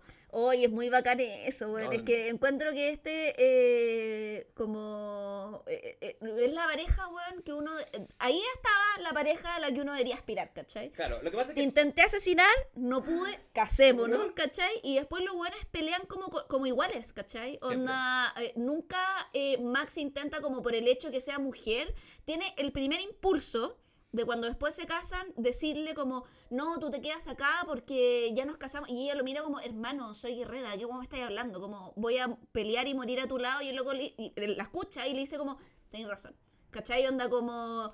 Y de ahí la weá nunca es más tema, ¿cachai? Así como jamás, nunca más, Claro, ¿cachai? es que como todas las parejas estables sería una, una serie sin drama, salvo el drama inicial, si fueran los protagonistas principales, pero están ahí para darnos soporte emocional y mostrarnos que otro mundo es posible. Otro mundo posible. Y mientras ellos están bacán y todo, Cla- Claudia, o sea, perdón, eh, eh, bueno, Claudia sigue... Claudia sigue sí, al pie del el cañón luto, como, una, sí. como una viuda. Es que eh, Claudia es una viuda, como ese es su rol. no, pero, pero es una amiga. Pe- Pero es una viuda también que disfruta la vida, como que tampoco es que esté, es que ella distinta a Lisa, pues, no se regocija su dolor, ¿cachai? Entonces, No, como... vive con él, como que, como que va, a- quizá va a los mismos bares que iba con Rey, pero toma sola. Claro, y entiende y se acuerda de él, pero también si alguien le, le habla, disfruta, ¿cachai? Como... Eso, como es una persona, en el fondo, yo, yo diría también otro personaje como... También eh, un, un modelo así. es un modelo a seguir, ¿cachai? Eh, como que que un personaje que a- a- aprende cómo vivir con la pérdida, ¿cachai? Mm. Ya. Lisa, filo. O es que me carga Lisa, weón, la encuentro una weona. Eh, yo sé que es la que a ti te gusta, pero sorry, weón. O sea, me gustaba cuando tenía 5 años, pero todavía, todavía, Todavía todavía te le quiero. gusta, sí, sí, sí, sí. sí. Ya, Si, si Lisa, y- si Lisa me llamara ahora, correría. Está bien, igual. Si después cuando a mí me toque de vuelta y me voy a a No sabéis cómo te va a tocar, Sí, pues, porque a llevo, llevo- tocar. llevo 80, llevo, a ver, no, llevo 60, tengo anotado el número de capítulos. Eh, que llevo Ya, pero no revelís que me va a tocar a mí, pues para que sea sorpresa. No, pero... La gente igual puede intuirlo. Sí, yo creo que la gente lo intuye. sí. Yo creo que, mira, tengo anotado porque voy haciéndome un micro resumen. Se notan los, los, los emojis con, con, con ojos mirando para arriba. Yo voy en el capítulo 66 y no voy como un tercio de la web. Ah, pero todavía no termina la segunda temporada. No, no. Ah, la segunda temporada termina fuera. Ya filo, pero eh, no, no vamos a ver- a ver- a hablar de ese pleno porque viene como en 18 capítulos más. Ujú. Eh, el punto es que eh, Lisa está enamorada de Rick. Rick sigue enamorado de Min May. Ujú. Eh, Min May está un poco en, eh, en un minuto de su carrera en que no le encuentra mucho sentido. Lo que tú decías está como en una especie de como eh, sí sentido artístico. Sí. También convengamos que también está de luto, porque está como en esta cosa de quiero ser artista, traerle felicidad a la gente en la tierra, pero ella también está con sus propias pérdidas, o sea, perdió a sus padres, que se ha subentendido porque toda la gente en la tierra murió. Mm. Y Kai, que es su agente, slash pareja, slash primo, está todo lo que es alcoholizado y violento, ¿cachai?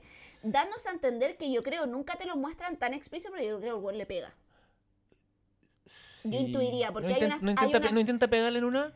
Hay, no, es una escena Cuando... que, que es casi violenta que ella se, o sea, es violenta, ella se junta con Rick a, eh, porque empieza a retomar, eh, Rick se va a entender que no la ve hace mucho rato, pese Claro. a que están en la Tierra. Claro, pero eh, aquí ahora hay más, hay ciudades en la Tierra. Sí, pues hay ciudades, ¿cachai? Eh, Entonces se da a entender que Rick no ve a Min May hace rato, así como meses, Mm. Y eh, se vuelven a juntar. Y en esto que se vuelven a juntar, están como tomando un brunch en un restaurante. Me gusta. Eh, claro, y llega eh, Kai, weón, así como Min May, teníamos una cita con una productora, ¿cachai? Como de dónde creéis que íbamos a sacar la plata. Y veo que es como entre el cafiche y la gente se ha transformado también un poco. Es todos los tóxicos ¿Cachai? juntos. Es una weá muy así atroz. Y ella le dice, no, pero es que me junté con Ricky, la weá onda como...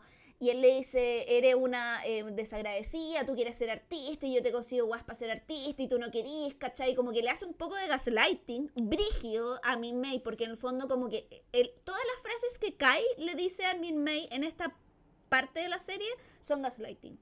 Como porque pone Sí. que ella en el fondo está como errática y él en el fondo que ella es egoísta, que ella no sé qué, como que ella es la culpable de todo y es como hermano, no, ¿cachai? Como, y ahí a mí me da mucha pena a mi May el lugar en el que está. Y eh, le tira, un- eh, tira agua mm, en la cara, como así le tira un vaso de agua a una weá y se la lleva, ¿cachai? Como que lo humilla. sí. Y Rick culiado dice como, adiós, Min May. Como, como que adiós te dejaré partir. Y yo así como, este weón es estúpido. Como, yo soy ese weón, onda, Max o Roy le aforran a ese weón, Sí. ¿cachai? O sea, es- le aforran, ¿cachai? Como así, alguien le osa tirar agua a Mirilla, weón, Max la cuchilla, ¿cachai? Así Bueno, como... También Mirilla misma, pero bueno. eh, Bueno, si Mirilla no estará como, yo Claro. creo que Mirilla lo cuchilla y Max diría amor, no era tan para Claro, no, ¿cachai? pero- Así pero está bien, yo te- le iba a pegar igual. Claro, ¿no? pero te ayudaré a enterrar el cuerpo. Claro, sí, ¿cachai? Soy un buen marido. Pero, y la weá es que ahí el weón impávido, mientras la otra weá es maltratada en vivo, ¿cachai? Por psicológicamente, No, por ¿cachai? supuesto. Físicamente, humillada públicamente por el otro weón. Hasta que en un punto esta relación de Kai con Mimei ya no da más, ¿cachai? Y Kai le dice, me voy a ir. Sí.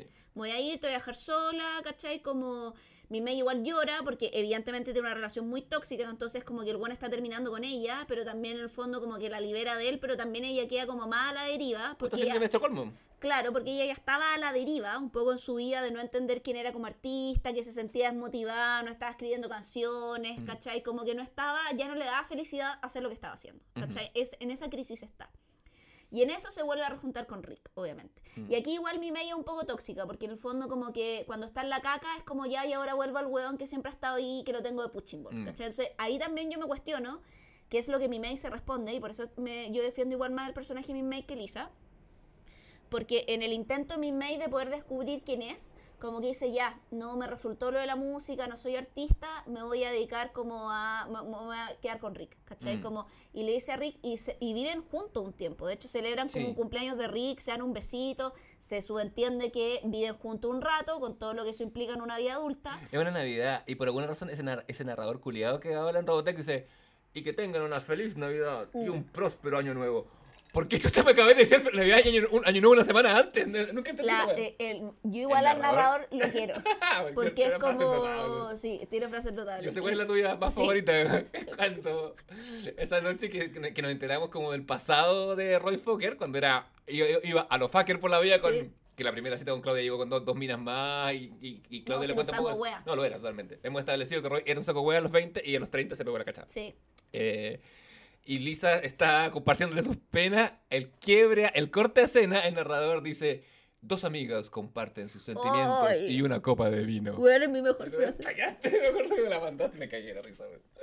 Y yo dije, ¿acaso soy ese narrador? Como- porque además Lisa le dice, como Claudia le dice, ¿quiere un café? Y Lisa le dice, ¿no tiene algo más fuerte? Tengo vino, démosle, ¿cachai? Y dije, soy esa buena. Y ahí dije, ya, Lisa, punto. Ahí se ganó un punto en mi corazón. Claro. Y ahí la weá es que eh, mi mail le dice a Rick que se casen, Mm. ¿cachai? Rick meo también como eh, un poco, eh, tampoco entendiendo porque ahí Rick más encima está en la confusión porque ha empezado, justo antes de que mi mail retome tan fuerte el interés por él, él ha empezado a sentir un interés por Lisa, que todavía no entiende muy bien qué es, ¿cachai? Como que está preocupado por ella, como que piensa en ella, de hecho tiene una cita fallida en donde él llega, pero es que aquí Rick es muy No, ahueonado, es que es el capítulo en que el se va a ver a mi May después. Sí, po, po, weón, porque sí. tienen, tiene una cita con Lisa, ¿cachai? y tenían una cita, ponte tú, no sé, un picnic a las 2 de la tarde. Y el weón, en vez de ir a ver a Lisa, va a ver a Min May, ¿cachai? Que es este capítulo en donde llega Kai como a, Sí. a- y se la lleva antes de que terminen. Porque en paralelo de que Min May está en todo este rollo, Rika estaba empezando a sentir algunas cosas por, por Lisa. Mm. Y la weá es que eh, Min May eh, le da una le da de regalo una bufanda. Y Rick llega a la hora del hoyo a la cita con Lisa cuando ella ya casi se estaba yendo, lo espera horas. Igual están poniendo las mesas arriba del local. Claro, ¿cachai? Allá, filo, vamos a caminar por el parque muy como, te perdono ahora. Y yo, weón, le saco la chucha a ese weón si llega cinco horas después de juntarse conmigo sin ningún tipo de explicación. Claro.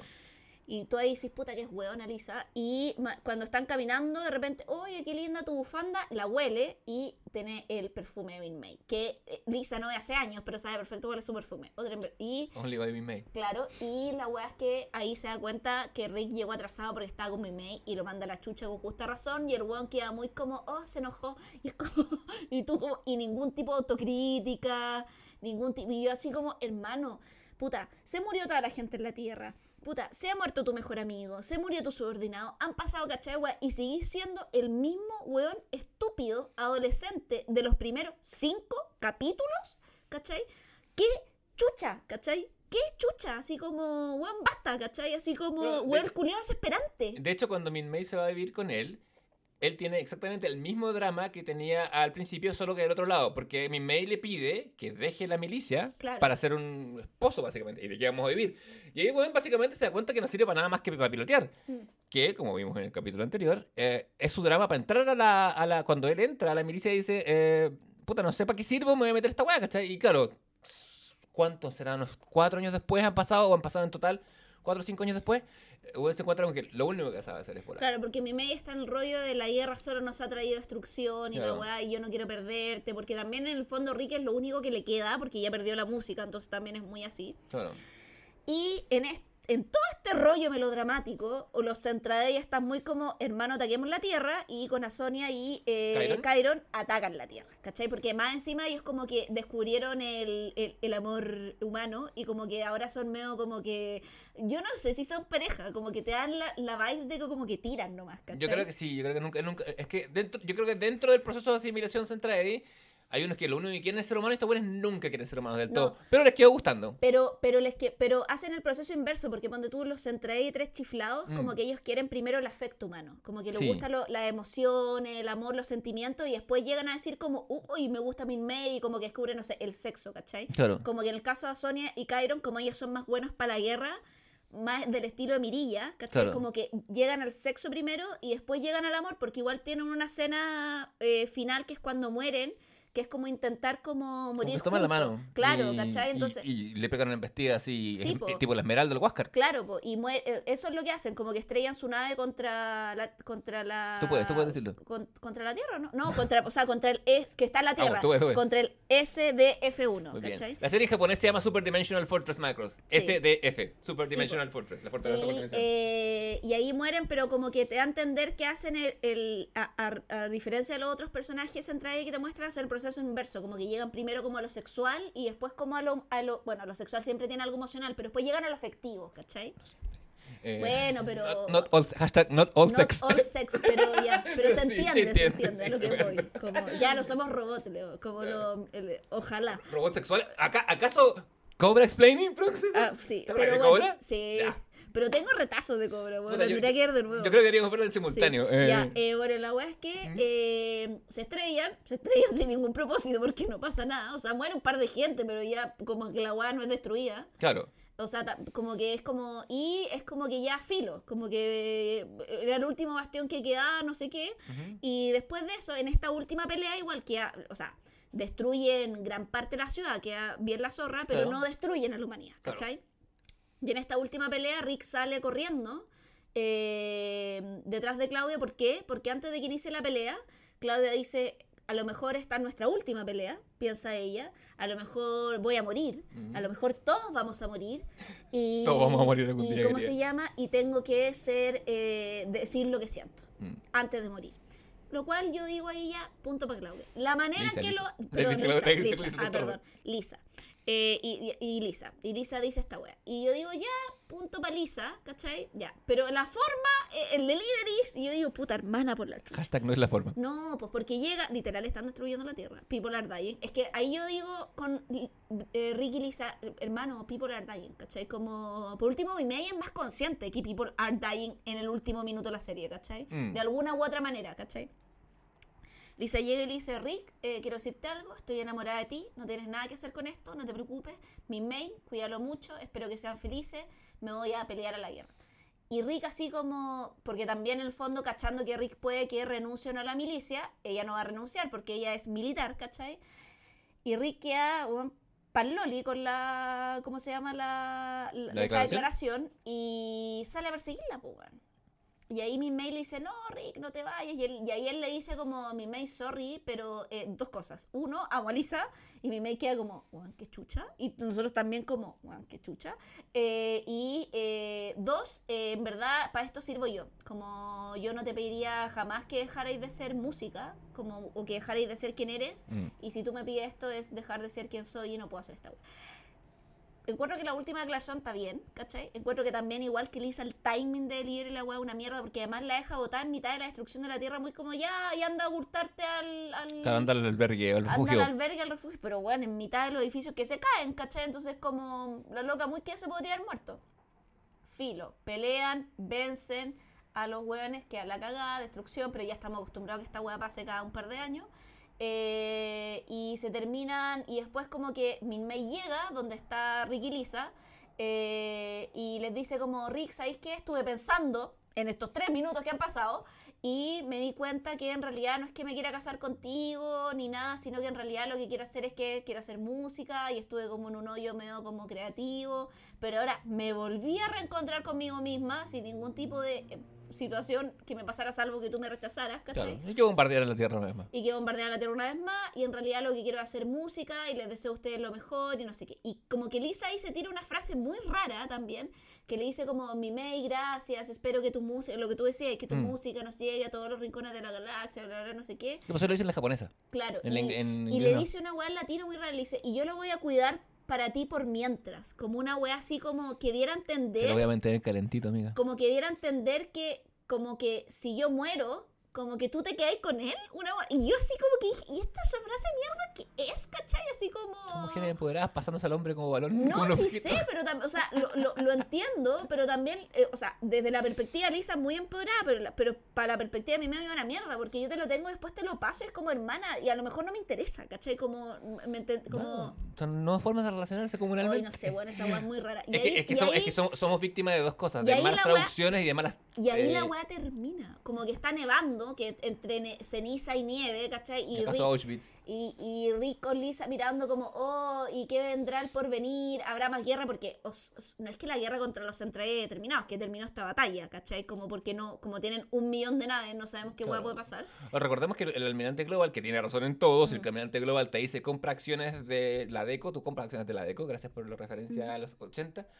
Pero el buen dice, hay que llevar, hay que construir una nave nueva, hay que salir de esto porque van a seguir viniendo a la Tierra. Mm. Entonces hay que, ir a, hay, que ir a la- hay que colonizar lo más posible de este mundo. Porque aparte la humanidad está reducida a un puñado de personas, a, a los Claro. descendientes, a los, a los pocos cabros chicos que han nacido del SDF-1, que ya eran como mil y tantas personas nomás, ¿cachai? Claro. Entonces, eh, si la humanidad quiere tener algún tipo de esperanza, tiene que ir a, bus- a buscarla, en vez de quedarse esperando que venga otra weá y lo, y lo, y lo destruya. Que un poco lo que sabemos que pasa después, porque lo que nos dicen después, ahí termina la serie, pero que lo dicen después en las, en las ¿cómo se llama? Eh, continuaciones con lo de las películas, es que la gente del SDF-1, ¿cachai? Entre ellos Lisa y Rick, y Min May también, que se va también con ellos en la nave, eh, Mm. se van en esta nave junto con Mirilla, Max, todo su hijo, se van como a... eh, a ¿Cómo se llama? A- al espacio Claro. a buscar eh, como eh, nueva tecnología o nuevos planetas también para poder enfrentar no solo esta amenaza alienígena, sino otras que puedan venir, porque se dan cuenta que el universo es vasto y amplio, esta weá puede volver a pasar y que ya la vida en el fondo es otra, ¿cachai? Claro. Y se van y lo último que se sabe es como que son absorbidos por un agujero negro. Y ahí ya se pierde toda esa, esa saga de, de, de qué pasó con Max, qué pasó con Lisa, ¿cachai? Qué pasó con, con Rick y todo. Claro, hay por ahí hay caminos que se bifurcan. eh, Claro. porque está hubo un intento en los 90 de hacer una continuación que se iba a llamar Robotech 2, Los Centinelas, que contaba precisamente esta historia. Mm. Se alcanzaron a grabar seis capítulos, de, iban a ser 80 capítulos, porque de, nuevo, tenía- había, habían que poder eh, sindicarlos a- en la televisión, cosa que lo pudieran pasar los canales de TV abierta en Estados Unidos. Y como al sexto capítulo viene la crisis, perdón, siquiera, eh, sí, mediados de los 90, viene la crisis asiática, el yen se dispara y animar una hueá en Japón se vuelve carísimo. Entonces se agarró un poco lo que, había, lo que se había alcanzado a animar, se, se- se le puso una cinta y se hizo una película que se llama Todos los Centinelas, Sí. que tiene una animación bastante mala, que tiene que, tiene que parte con el matrimonio entre Lisa y Rick, que ocurre varios años después. me canta porque no hay celos y tampoco hay ningún otro artista en la Tierra, al parecer. Y, y ahí comienza e- e- esta aventura. Eso es lo que, lo que sería el, el- dentro de este multiverso, el universo gringo. En el universo japonés, Macross da, tiene como 3, 4 secuelas. Yo creo que la más interesante, la más entretenida es Macross Frontier, que trata que, como de la colonización del espacio muchos años después, que tiene muchos guiños a, Robot- a, a Macross original. Em, no es la no es Macross eh, me parece que Macross 7 es la que es la que salen como los hijos de Max Sterling y todo pero pero hay, hay, hay, hay continuidad y en todas tiene esta, esta idea de que la humanidad se va al espacio y punto ahora creo que Macross sufre mucho de dos weas de la localización Sí. de la adaptación y de la traducción Bueno, tiene la el triple triple el es- triple de combo Bueno, la traducción es así, una wea así. a- Aquí igual yo creo que pasa piola, ¿cachai? Ujú. Porque ya tú puedes decir como por último hoy los personajes son weones, pero la serie igual es verosímil en relación a lo que pasa, ¿cachai? Ujú.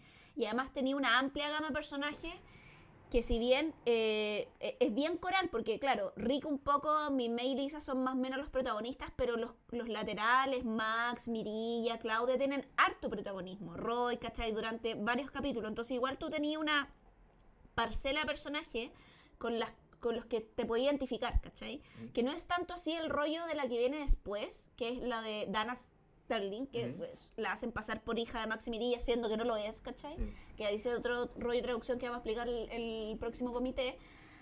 Pero ahí tenía un personaje protagónico muy marcado y los laterales son mucho más secundarios que en esta primera parte, ¿cachai? Entonces creo que eso también afecta un poco la lógica de esta segunda parte que viene. Pero acá, claro, como tenía una serie igual que es bien coral, ¿cachai? sí Entonces, si bien tiene protagonistas marcados, es bien coral. Y yo creo que eso eh, le juega a favor independiente de los problemas de traducción, ¿cachai? Que, eh, que ocurren. eh, que acá en el fondo, a diferencia de otras series, los problemas de traducción son como para intentar hacer que tres series distintas le inventen una continuidad dramatúrgica, ¿cachai? Porque tenemos otros problemas de traducción en otras series japonesas que son problemas de traducción de guas de género, ¿cachai? Como Mm. personajes masculinos que en la serie de Japón eran pareja y en una serie de los 90 en Chile no podemos decir, oye, pero son dos hombres, ¿cómo van a ser pareja? ¿cachai? Como entonces, todo, que es un poco lo que pasa, no sé, pienso en Rami Medio, ¿cachai? Ujú. Como en todas esas series, ¿cachai? Teníamos esos problemas como, y que los traducían, weón, les cambiaban el género a los personajes, como para intentar, dado que vivíamos en un país muy conservador, salvaguardar esas cosas, ¿cachai? Pero acá, claro, tenemos eso que no pasa. Igual creo que la primera parte de Macros, Ujú. los primeros 20 capítulos las- a- las- hasta que se van, o te diría incluso que hasta el matrimonio de Mirilla Max, Ujú. un poquito más avanzado, a lo mejor, no sé, los 20 primeros, los 25 primeros capítulos, hasta esta gran pelea, la serie es redonda, ¿cachai? Creo que todo el epílogo post-tierra, oh, weón, es insufrible. Que es ¿Qué- toda la weá melodramática. cerrando un poquito ya con, con la saga Camaro, ¿qué es lo que te llevas para de esta experiencia? Porque tú lo habías visto medio a medias cuando chica. No, Ahora- yo, ahora- yo- ahora- yo- yo la vi completa, Pero- pero, pero ahora la viste con muy, detalle. pero era muy chica, ¿cachai? Entonces ¿Pero cuánto- como... cuántos años tenías? Puta, no sé, tenías, yo creo que 6, 7, Ya, ¿cachai? Como es que entonces... yo, yo, yo la, yo la primera vez tenía 4 cuando la vi, porque es O- 85. 4 o 5 tenía. Yo la creo que tenía como unos entre 6 y 8, Ya. ¿cachai? Como, pero no más que eso. Claro, yo creo como- cuando tú la viste con 6 y 8, esa es la vez que yo la vi como con 13, ¿cachai? Porque, porque, de nuevo, retrocediendo en el tiempo, eh, no, en la weá no estaba on demand, no había YouTube, entonces había, cuando, Igual, cuando, cuando sí. se sabía que, que Canal 3 se iba a dar de nuevo, uno estaba ahí igual al pie del cañón a que- que verla. mi favorita a esa edad era la tercera, Ya. la de las motos. Esa es la que más me acuerdo y como Ujú. que más me gustaba, me gusta. Pero yo creo que también porque me gustaba mucho como la mm, el, el escenario post-apocalíptico. ¿cachai? Que tiene esa como de como un poco Cadillacs y dinosaurios. ¿Te acordás de esa serie? ¿Sabes que me acuerdo del juego de video, de los arcades? Y era bacán. Nunca, nunca vi la serie porque, Bueno, porque, porque, la serie. porque la serie llegó después a Chile en, en tiempo, pero, pero el juego estaba en los videos, ¿cachai? Ya, y ca- y como que esa serie tenía como más o menos la, o sea, una estética similar y esa Sí. estética a mí me gusta mucho, ¿cachai? Como mucho la estética de las sofás, como que la guapa apocalíptica a mí me encanta. Entonces, el- la tercera era mi favorita y es como de la que más como tengo recuerdo de que me Además creo que en la tercera me gustaban como todos los personajes, encontraba que la banda de los buenos de las motos eran bacanas en general. Como Sí. que no había, no hay en la tercera personajes hueones, ¿cachai? Claro, Como en la 2 y en la 1. claro. A mí me pasa con Robotech, o sea, con- particularmente con Macros, con este Mm. primer capítulo. Es una serie que me gusta mucho, que creo que. Y ahora la volví a ver de tentado, porque tú me, me mandabas pantallazo y me contabas lo que estabas viendo. Y yo dije, uy, qué ganas de ver Macros, ¿cachai? De verla de nuevo. Y la vol- volví a verla con, bajo, con la excusa de, uy, voy a verla en japonés para ver las diferencias. Y encontré un par de escenas y todo, pero en lo general me sigue gustando, la sigo soñando, porque tiene. Más allá de, o sea, como, como te he dicho en otros capítulos, eh, más allá de que la, la alternativa era Scooby-Doo, ¿cachai? La alternativa eran shows del monstruo de la semana, sin continuidad, esta weá tenía continuidad. Tenía una historia de amor que no era, no era lo más importante, era como el ketchup de la weá, lo importante está, pasa- estaban las naves y además, y además los personajes tenían drama, tenían historias, tenía esta coralidad, la que decís tú, que tenéis que varios personajes de distintos registros. Al punto que la serie se para, que cuando yo era chico, por supuesto, me fijé mucho en el eje, en el triángulo eh, Rick, Lisa, Min May. Pero ahora que la veo de grande, los personajes que me interesan son Global, Claudia, Sí. eh, Roy. eh, me gustaba mucho que rompe, que quiebra ciertas cosas que no son aristotélicas, pero si Aristóteles estuviera vivo lo, lo habrías como sancionado, que, que, rompe ciertos cánones de, de los dibujos animados de la época. El personaje principal no es el más talentoso, el más talentoso está de fondo, esa weá me gusta mucho. Me gusta mucho, a mí me gusta el rollo post-apocalíptico.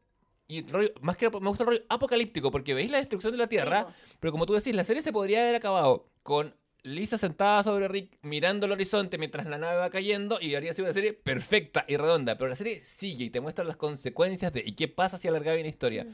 Me gusta mucho que los veis en su apogeo a todos y después los veis medio en la decadencia, que mi May es la superestrella y después como que apenas van como cinco personas a verla y que canta siempre las mismas canciones y la pifian, ¿cachai? Mm. como esa relación como y esa forma que está engranada en el mundo y que tiene como como hemos visto en efecto Rick es un buen bastante tonto Eh, y como te decía Robotech es mucho una serie de sobre ser adolescente su protagonista principal tiene 19 años Mm. cuando parte y nunca se decide mucho los O sea, sigue teniendo 19 años toda la vida, como varios hombres que conocemos. eh, y, y por, pero por otro, eh, los Centraedi que son como niños, ¿cachai? Pero y, y- y que se encuentran con una cultura y no saben qué hacer con ella. Sí, o sea, yo encuentro que además Ricky es un personaje que nunca acciona, él siempre reacciona en relación a lo que pasa. Hasta el final de la serie, de hecho, su última decisión de quedarse con Lisa es porque Lisa le- se declara, ¿cachai? Sí, Onda, si no, el weón ni cagando se hubiera quedado con ella. Entonces, hasta el final de la serie es un personaje que es reactivo.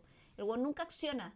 Siempre en el fondo acciona a partir de algo que pasa. A diferencia, ponte tú, de todos los otros personajes, inclusive Miss May, ¿cachai? Que eh, por último intenta tomar alguna decisión cuando se va a vivir con Rick, equivocada, que después ella dice, sí, esto no está bien. Pero por último, algo hace, ¿cachai? Como, y, y ahí, y también antes, que ella es muy decía, como voy a ser artista, esto como que la tiene muy clara, Mm. ¿cachai? Como, eh, eh, Lisa creo que ahí gravita un poco en la misma órbita de Rick, salvo cuando al final ella como que se le declara y dice, ya, no puedo seguir como esperando que las guas pasen, ¿cachai? Como que yo voy a hacer que pasen, ¿cachai? Como... Y todos los otros personajes tienen eso. Claudia, Roy lo tenían, eh, Max con Mirilla, puta, ¿para qué decir, cachai? Entonces como... en- encuentro que... nada, como que el weón nunca evoluciona. Es el mismo personaje del capítulo 1 al último. Claro. Es impresionante. porque sí, es cierto, mientras, mientras los demás cambian en general o van, o van aprendiendo ciertas cosas, pero hay una, hay una dicotomía que es muy interesante en Robotech, que es que todo el mundo es eficiente en su pega. Mm. Con la posible excepción de Min May, que tiene esta weá del arte y se, le, y, y- y se, y se quiebra un poco y no sabe qué hacer, ¿cachai? Y después como que se, se ve como un bajón.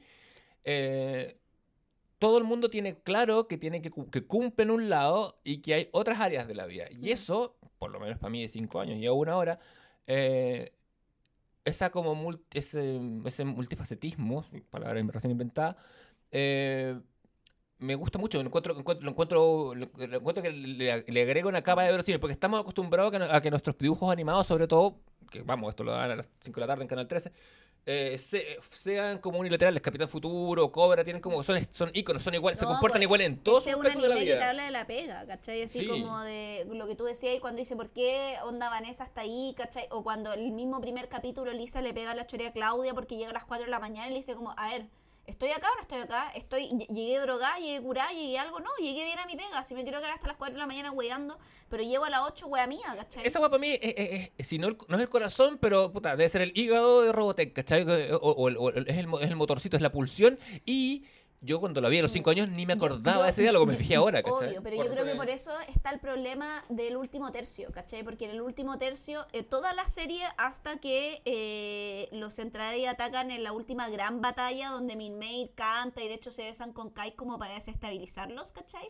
Hasta ahí todo lo que es como eh, sentimental es colateral al eje trabajo, ¿cachai? Y después cuando están en la tierra, el trabajo vale hoyo y todo es sentimental, ¿cachai? Sí, verdad. Entonces yo creo que ahí la serie pierde norte en el último tercio, ¿cachai? Como porque como que no eh, es muy abrupto ese cambio, como de un día para otro donde como que lo pareciera que a los personajes ya no les importa su trabajo, ¿cachai? Claro, que, ta- que tampoco es el foco de lo que. eh, No solo los personajes, también tiene que ver con el tiempo en pantalla, ¿cachai? Nosotros como, como espectadores tampoco vemos más Max y Mirilla desaparecen porque a ellos les encanta esa weá, ¿cachai? Mm. Y aparecen muy poquito, aparecen al final como a saludar, pero sabemos que están en esa. Pero claro, eso es un tema como de. literalmente de, de dirección. ¿Cachai? Entonces Sí. creo que ahí hay un problema, pero. Eh, nada, yo igual me acuerdo cuando yo era chica, a mí me gustaba Maxi Mirilla. Como que Mirilla, de hecho, era mi personaje favorito de todo Robotech 1.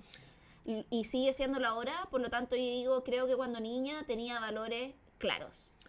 Tenía un norte claro desde pequeña. Javier Isabel, esta mañana viste un chaleco color rojo mirilla. Eh, tengo que decir que a mí, para mí, un, un test de, de- casi un test de personalidad, antes de que hubiera test de personalidad por redes, es siempre, era cuando era chico, cuando conocía a alguien, preguntarle quién era su personaje favorito de Robotech. Y a los que les gusta Max son siempre mis mejores amigos. Mi mejor amigo le encanta Max Sterling, es fanático, tiene el Bariteca azul y toda la. Y otros también, como que me dicen mucho una persona. Y me acuerdo que, como te decía, da esta estructura un poco extraña en términos de personajes, de que el weón, o extraña para la época, en que el weón más bacán fuera como personaje secundario, terciario. Me acuerdo cuando era chico, unos amigos me invitaban a, a su piscina, porque piscina, a jugar a Ro- Y decía, ah, juguemos a Robotech. Y todo el mundo elegía rápidamente a Rick Hunter y a Roy Fokker. Y nadie quería ser Max. Y yo como, bueno, es mi personaje. Y nadie quería ser Ben. No, nadie, na- Pobre Ben, justicia nadie, por Ben. nadie, never. Oye, Justicia por Ben. Pero bueno, no, fue buena. ¿Te Vamos a tener un bajón igual en la próxima. sí, totalmente. Pero mientras tanto, Se vienen venceremos. cositas.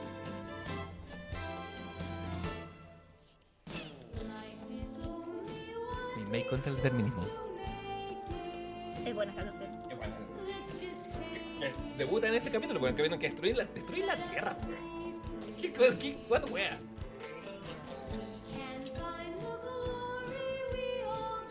Destruye la tierra y tú preocupada que el weón no te pesca. Lisa, por la chucha. Eso es tener perspectiva de lo que es importante en la vida. ¿Qué importa la tierra? Nada, weón. No- yo no te pido la luna. Bueno, a Claudia le matan el mino y el día siguiente está trabajando porque entiende que está la, la especie humana en riesgo. ¿Verdad? Lisa es Libra, no tengo ninguna duda. Ascendente cáncer. Ni una duda. Deberíamos hacer un podcast Mi es enteramente dedicado a Mi esto. May es Piscis. Sí, sí, lo veo. Max Sterling, Acuario. Única que se pueda casar con ella que es Escorpión. Y Rick Hunter, Cáncer. Sí. es un cáncer. Es un cáncer.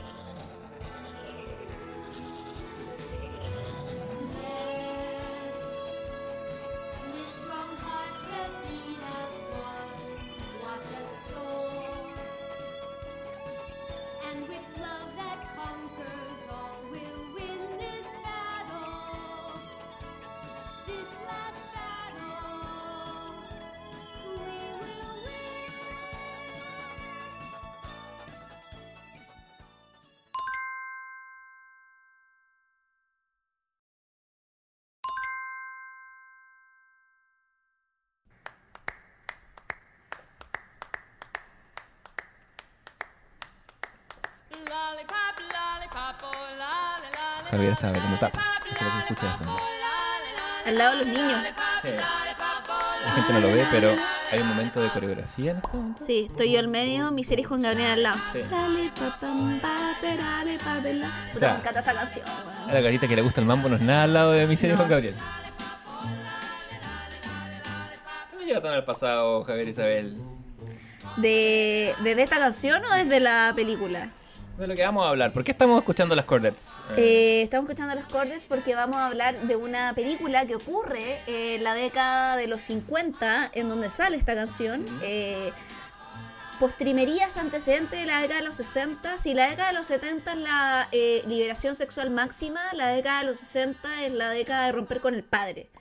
O un poco como con la década de los 60 es la década de la rebelión, la década de los 70 es la década de la liberación, creo yo. Ujú, sí, algo de eso. Estamos, eh, justamente sale esta canción porque aparece en la película Stand By Me, Ujú. que es una película de 1986, Sí, sí, pero que está ambientada en 1959, ¿ya? Y que es una película dirigida por Rob Reiner, que es un director eh, norteamericano, que ustedes lo conocerán por, bueno, Uf, hagamos, hagamos un tour para hablar de Ah, Rob sí, Reiner hagamos, primero, sí, porque- la sí. filmografía de Rob Reiner tiene, tiene un detour como... Sí.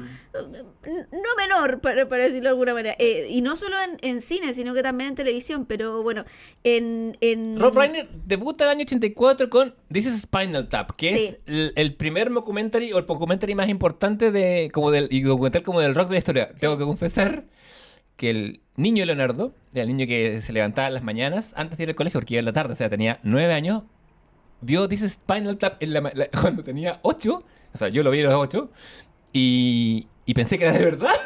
Ah, Entonces, con- Bebé Leonardo, que no distinguía entre la ficción y la realidad. Exacto, lo bueno es que después crecí y maduré, pero, cuando eres niño está bien que esa weá Sí, por pase. supuesto. ¿Cachai? Porque tu cerebro cognitivamente se está formando. y porque no había ningún adulto responsable, entonces el- No, pues, y, por- y bueno, creía en el viejo Pascuero y en todas esas weas por lo mismo. Por alguna razón, Canal 3 estimó que era bueno pasar a las 11 de la mañana, así, sin ningún aviso, ninguna para- dice Spinal Tap. Y hay un momento en que están hablando y el, y el vocalista, el- hablan de que, de que tenían un baterista que hizo combustión espontánea, que un día estaban tocando y el weón explotó. Y, el- y- y otro weón dice, sí, como que eso pasa. Y yo crecí pensando que esa weá pasaba, porque lo vi en la misma franja horaria en que veía documentales sobre las abejas, po, weón. Ah. Pero esa es la ese es el debut de Rob Reiner. Bueno, después tiene, bueno, viene Stand By Me. Stand By Me y, bueno, La princesa, The Princess The Bride. Princess Bride. Oh, concha tu madre. My name is Íñigo Montoya. Ah, no, my name is Íñigo Montoya and you kill my, father, prepare to die. Sí, concha tu madre, madre. qué buena frase. Hoy, bueno, es que la princesa, es que, No, ¿sabéis eh, qué? la cantidad de memes y bueno, es que que salen de ahí. Montoya es el mejor personaje, muy basado en el Conde de Montecristo, Mm. también como Sí. esas vibes, pero, oh, qué buena la novela El Conde de Montecristo también, bueno. El momento que el weón- se- se- se- se- siempre vamos a tener el mismo diálogo. Cuando el weón dice, yo tampoco soy zurdo, el weón se cambia Sí. la mano y empieza a pelear con la mano derecha. Hoy la wea buena. Eh, y después, Eh, a poco, y por si fuera poco, la, la sigue con cuando Harry conoció a Sally. Y después Misery. Sí, tata. Ta- Y A Few Good Men después. O sea, basta ya. Es que yo ya con eso ya, weón, onda, O sea, separ- un- o ya sea- listo. O sea, ese weón se hubiera retirado ahí, ya habría sido un cineasta connotado. Después, eh, bueno, después sigue con, tiene cosas como más... Nada, pero tiene inclusive ya las más nuevas que puede que recuerden The Bucket List, que está con el Morgan Freeman Y y, Jack el Nicholson, Jack Nicholson, sí, que sí. son como estos viejos que están como con cáncer y están haciendo como unos millonarios y dice como ya hagamos toda la lista de las weas que queremos hacer, como subir También tiene ese que el presidente americano que es con, Ay, sí. con Michael Douglas y la Ned Benning que me gustaría volver a ver. Y, ah, porque además es un, es un guion de Sorkin, pues. Sí. Es uno de los primeros guiones de Sorkin. Y él también trabaja mucho como actor, por ejemplo, como en, pa- en papeles chicos, ¿cachai? Mm. Como tanto para cine como para tele. No, es bien prolífico Rob Reiner, sí. Y bueno, sabemos que tiene dos aproximaciones con novelas de Stephen King, que es, eh, ¿por qué? Porque eh, eh, Stand By Me está basada en una... eh, entre novela corta y relato largo, como... Lo que la gente de la academia dice novel o novel, novela. Una, sí. una novel. Igual- eh, ojo, ¿Sí? Eh, en, en- en literatura inglesa está ampliamente considerado como una novela, pero tiene 200 páginas. Pero vamos, Stephen King es un weón para que, una, para que 200 páginas son una novela corta. Claro, por eso, porque Stephen King hace eh, literal novelones de mil páginas. Sí, entonces no, o sea, como- con, con un tapadura Stephen King podía aturdir a un weón. o y matarlo, tal vez. Sí. Lo cual sería muy Stephen King. Una movida muy Stephen King. Eh, y- Estaba pensando, es que estaba bien, justo es que acabo de sumar dos más dos, estoy mirando el gato miseria y pensando, ¿Misery? ¿Is that Ah, you? No, pero se llama Ya. Miseria por otra, no por la novela. Pero claro, todo, todo suma. Pero eh, está basada en una novela corta que se llama The Body o. El Cuerpo. Y que está.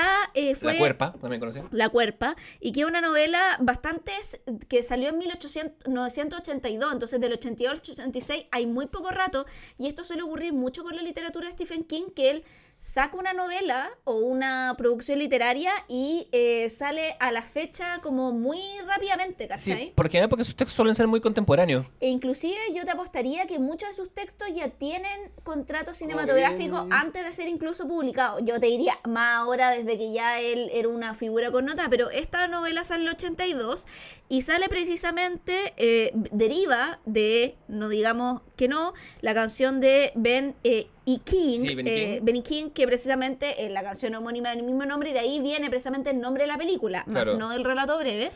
Y el relato breve está publicado en una que en su traducción son las cuatro estaciones, que son dos como novelas cortas que repasan las cuatro estaciones del año con distintas historias, una por cada estación. Claro, en, en inglés se llama Different Seasons, diferentes estaciones. Hemos, con Javier estuvimos haciendo un poco de pelea y descubrimos que la traducción no es- nunca es de lo más afortunada. No. Em, la de... De que- hecho, vamos a hablar de eso un rato Sí, más. para que, el, para que el lector se haga una idea, en inglés es un volumen que tiene cuatro, cuatro estaciones. Da. La primera es Shawshank Redemption. Que, claro, es Rita Hayward y And- la and the redención de Shawshank- claro, así se llama. El título de la novela original, o sea, la Es novela que es muy buen texto. es un gran texto. Y bueno, Sí. la película que ganara todos los Oscars. Este eh, es el mejor Stephen King, el que estamos leyendo ahora, o sea, el que leyó en el fondo Rob Reiner para hacer la, la, el, el trasvasije a esta película. Sí, eh, lo que pasa es que acá en, en esta colección de novelas, Stephen King saca el pie de su, de su acelerador, del Sobrenatural, horror, sí. sobrenatural. O sea, hay horror, pero es otro horror. Sí, pero es absolutamente desde tener realista. No hay, no hay real, no hay real maravilloso. Es como el, dolor de Mis- no eh, el horror de O el horror de otras novelas que mencionábamos como Dolores Claiborne, Sí. es como el horror del humano. ¿Cachai? Como que en el resplandor también está un poco eso, porque en el resplandor siempre está la duda si lo sobrenatural realmente es real o si es una alucinación de, ¿cachai? Sí, La- la pero- novela- en la- yo diría que la novela es menos que en, el, que en, el, que en el- que en el- No, la película. la película es mucho más sobrenatural que la novela. Sí, yo La- la, yo la- la- la novela la encuentro, la encuentro como, como tiene como todo rollo del, del shining, como del hablar, del comunicarse, como que no. Pe- pero está en el plano como de casi como el niño índigo. No está casi en el... oh, sí, weón, sí está muy así Se me la río, me río, me río no tu comentario porque en mi, dijiste niño índigo y en, mi, en, mi, y en mi cabeza se empezó a filmar una película sobre unos niños índigos del terror. Pero es muy eso, ¿cachai? Como que de hecho el... el eh, todos somos niños índigos. pero Stephen King tiene que escribir después una... O sea, primero porque le cargó la adaptación de Kubrick, de- el audio, eh, una muy buena película, pero muy poco cercana a la novela. Sí. Y él tuvo que después escribir una continuación que fue Doctor Sueño, que tuvo también su película, para quedar conforme un poco para que se entendiera que no, que si aquí había una hueá sobrenatural, ¿cachai? Como... Claro. Muy metido también el rollo de los sueños. Stephen King tiene muchas novelas con esa wea. Sí, te- los sueños, el inconsciente. Bueno, Sí. Stephen King es una máquina de escribir. eh, Más de 60 novelas. una máquina que en sus primeros orígenes estaba alimentada por la cocaína y las anfetaminas. eh, después el muchacho tuvo una- un choque de, de, De automóvil. que fue terrible, casi, casi no la cuenta.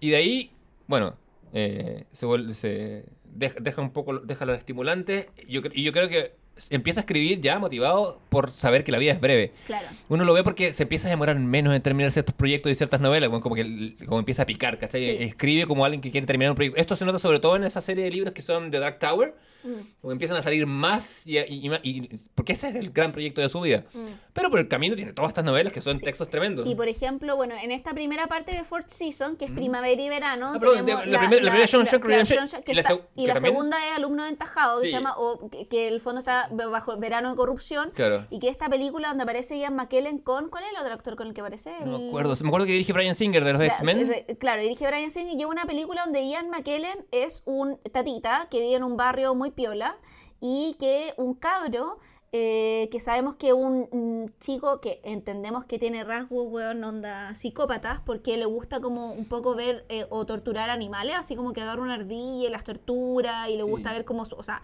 claramente es esa weá, disfruta ahí con esas weas que tu hijo es un psicópata o la persona que está a tu lado. Si su hijo disfruta viendo cómo el animalito sufre, preocúpese, ¿cachai? Mi, pa- mi padre quemaba hormigas cuando era pequeño. Y hoy no hablo con mi padre. Ya. Acuerdo que. Como, sí. Y claro, como... Sí. Pero, pero inclusive como... Claro, porque igual todos cuando niños aplastamos hormigas. Sí, una pero una cosa es aplastar a un bicho que tienes que sacar comer tu comida y otra es como salir a buscarlo con, con con un instrumento especialmente Claro, para sí, ello. Hay- bueno, hay, sí, un, tenés ele- razón, hay- hay un elemento sádico, claro. ¿cachai? Pero bueno, el punto es que está eso, ¿cachai? Y este cabro cacha que este viejo, que se ve muy piola y no sé qué, es un formerly nazi, pero Sí. no un formerly nazi de un logo que está inscrito en el partido nazi, sino de los que estaban en la mismísima carma de gas. Sí, no ni tampoco esa gente que estaba en Alemania que, que la opción era o eres nazi o te morís. No, No, no, no, era no. eso. No era un colaborador, era un buen era onda así Un-. Un real nazi. Sí. ¿Cachai? Y él empieza toda una cosa para que él le muestre sus implementos nazi, le enseñe casi que técnicas de tortura, un poco torturando de vuelta al viejo. Y hay un punto en la narración en que tú llegáis a sentir conmiseración por el viejo, ¿cachai? De lo brígido que es este, en el fondo, alumno aventajado, Claro. Que esa es un poco la, la dinámica perversa que tiene el cuento. Y en la segunda parte de estas como cuatro historias Claro, de Fourth que- Season, Claro, que son. que en inglés son un solo volumen, por si acaso. Pero... Claro, y que en español lo sacaron en dos. Tiene El otoño y la inocencia, donde está The Body, que es Claro. esta película El cuerpo. Y la última es Cuento de invierno, que sale el método de respiración, que hasta la fecha no ha sido Todavía. llevada al cine. Amigos de. Hollywood, bueno, que ahora están en huelga, hay una, hay una potencialidad, una- un éxito en potencia. Ojo que los, los subtítulos de cada novela, novela con doble L, eh, en efecto hacen alusión a las estaciones del año. La primera es Hope Mm. Springs Eternal, porque Spring quiere decir salto y también quiere decir esperanza, pero además quiere decir primavera. Eh, Summer of Corruption se traduce solo, el verano de la corrupción. Esta que es eh, otoño de la... ¿Cómo se llama en inglés? En español, ¿de otoño de la inocencia le pusieron? El otoño y la inocencia. Ya, en inglés que es Fall from Innocence, haciendo el doble juego de la caída Sí. y porque otoño claro, se pues dice fall fall. puede ser caída y puede ser otoño, ¿cachai? Claro, that's why we fall in love Porque in fall, fall. en inglés y autumn en, ingl- en anglosajón. El inglés más británico un poquito más, lo que tiene que ver con la... No, en, en los dos se entiende fall, Sí. lo que pasa es claro, es, es más británico decir autumn, Sí, pero... po. pero claro, ah, Pero autumn- igual se entiende autumn en inglés y fall, y norteamericano, claro, sí. y aparte que es como... Autumn no te permite hacer un juego de palabras como este, ¿cachai? Claro, exacto. Claro, y la otra se llama A Winter's Tale, un cuento de invierno, como el de el miembro honorario del Comité del Oso, que es William Shakespeare. Pero Y- centrémonos un poquito en el... Y bueno, en ¿El esta, cuerpo? en esta película de, que está inspirada en este cuento, Sí. que es o Nouvelle, eh, de 1986, eh, el filme se centra en un pueblo ficcional que se llama Castle Rock, que es un pueblo ficticio de varias historias de Stephen King, ¿ya? Ujú. Pero, y siempre todo lo de Stephen King ocurre entre Oregon y Maine. Y en este caso, Castle Rock es un pueblo ficticio que está en Maine y que es muy recurrente en su literatura. Pasa mucha hueá en ese pueblo. Y precisamente la obra se sitúa en la película en 1959, porque en el texto literario en 1960. Ahí como que no sé por qué Rob Reiner escoge hacerlo en 1959 1960. Sí, ese cambio de un año, ¿dónde, cuál, ¿cuál es la Sí, diferencia? porque yo como que no, no sé, como para decir estamos cambiando de década, como de reforzar como Sí. el rollo del cambio, no me queda tan claro, pero... Y eh, quiénes son los protagonistas, bueno, eh, cuarteto de oro porque está Will Wheaton, River Phoenix, que ¿Sa- este... ¿Sabes por qué es la diferencia, Javier Isabel? Ten- creo que tengo la... En 1960 se sale la canción Stand By Me. Ah, entonces lo pone en 1959 Sí, para... Si bien la canción nunca se escucha digéticamente, No, eh, el bueno se manda lo que sería un Tarantino en Bastardo sin Gloria de poner una canción atemporal. Yo creo que eso, Ah, eso es la ya. única diferencia. podría Es- ser es una lectura, Es una sí. teoría. Bueno, eh, está Will Wheaton, precisamente River Phoenix, o que en paz descanse, Corey Feldman y Jerry Connell, eh, que de hecho es, Puro talento infantil. que es su debut, el de Jerry Connell, en Sí. esta película. Y eh, son cuatro, ellos interpretan a los cuatro protagonistas, que son cuatro amigos precisamente, que... em, que bueno, que, eh, que, que tienen un viaje precisamente, que quienes son estos amigos son en el fondo eh, Chris Chambers, eh, son Teddy Duchamp, Bern Tesio y eh, Gordy LaChance, o Gordon Gordy. LaChance. Que no es el más Gordy, gordo. El más no. gordo. ¿Es cómo se llama el más gordo? Burn. Claro, gordo. Gordy es que es un poco, podríamos decir, el protagonista, porque es un poco el narrador del cuento. Eh, sí, es que narra que después sabemos desde entrada que va a terminar siendo escritor. Claro, que el, el personaje que es interpretado por Will Wheaton. Sí. Will Wheaton lo eh, recordarán de Viaje a las Estrellas, la nueva generación. Eh, en su versión mayor, porque él tiene una doble filiación en la película. ¿Qué pasa? Aparece un adulto al principio de la Sí. película en un auto. ¿Quién y- narra? Y, pa- y narra y parte con una frase estilo como nunca tuve amigos como los que tuve cuando niño. Y, esa, y ahí él va a su infancia, se retrotrae, un caballero que tiene cerca de los 40 años, y se retrotrae cuando tenía 13. Que es Richard Dreyfuss, que parece que dura 60, Al weón. pico. Sí, Bueno, vamos a hablar de eso después. Eh, y eh, se retrotrae a precisamente el verano de 1959 en este pueblo Castle Rock, cuando era verano y era como, ¿qué hacemos en un pueblo para matar la hora? Mm. Donde la tele no es masiva o donde hay una tele por cada casa y nos tenemos que turnar la tele a ciertas horas. Mm. Donde no hay cable. Es verano, además, es las vacaciones de verano. ¿cachai? Entonces, como me junto con mis amigos. po. Claro. Y sus amigos precisamente eran estos que mencionábamos, que eran Teu Champs, interpretado por, eh, Por Corey Feldman. por Corey Feldman, River Phoenix, que es el personaje de Chris, y eh, el gordito Byrne, que es interpretado por Jerry O'Connell. Yo recuerdo que después veríamos en películas como. em, ay, em, Tom Cruise y. ay, tiene unas películas con Renée Zellweger, bueno, se me fue. No, sí tiene muchas películas como de comedia romántica, de sitcom, eh, como eh, en ese estilo. Ella hace muy el lead de comedia romántica. Claro, y el- eh, bueno, el eh, Corey Feldman venía de los Goonies, venía, Sí, después va a seguir a Lost a- Boy, o sea, como que era como ya artista infantil, y River Phoenix ya, o sea, estaba transformado a, o sea, eh, Jerry Maguire. Está, Jerry Maguire. en Jerry Maguire. Y River Phoenix, nada, pues como que alcanza un poco la cúspide con esta, la que lo nominan al Oscar por la de Gus Van Sant, ¿te acordáis? Sí. Eh, ¿Cómo se llama esa? La... My Own Private Idaho. Esa, Mm. que en el fondo es una de las últimas que graba, Sí, un, bueno, él murió muy joven. a los 23 años. Sí, eh, sobredosis, ¿no? Sí, pero también ahí hay una polémica con su muerte en realidad de que el, el Joaquín Phoenix, no Ujú. Joaquín Phoenix hermano, sino Jo- Joaquín Phoenix padre, Ujú. que el padre Joaquín Phoenix se llama igual que él. Eh, padre de River Phoenix, recordemos Joaquín Phoenix es hermano menor de River Phoenix. Sí. Eh, todos los hermanos de River Phoenix, aparte de Joaquín Phoenix, también son actores. Eh, es una familia de, de niños actores. Eh, el padre de River Phoenix, cuando él fallece a los 23 años, eh, manda una carta abierta como al New York Times o a una web así, como al Washington Post, como eso, Ujú. eh, diarios para decir que, claro, si bien su hijo murió de sobredosis, eh, para ellos era muy importante decir que su hijo no tenía un problema de drogas. Como que en el fondo Claro, no. es alguien no- que se drogó mal una noche, ¿cachai? Que eso, que eso te puede pasar. ¿cachai? Y que creo que es, o sea, no quiero decir es más o menos terrible, pero como que creo que hace que acentúa que la muerte sea más trágica, ¿cachai? Sí, porque, Porque es como alguien que fue a carretear, bueno, literal es alguien que fue a carretear a disco, se tomó una queta, lo mezcló con copete y después se fumó un pito y la weá le hizo cortocircuito. Sí. Eso es lo que le pasó. Sí, más o menos. ¿Cachai?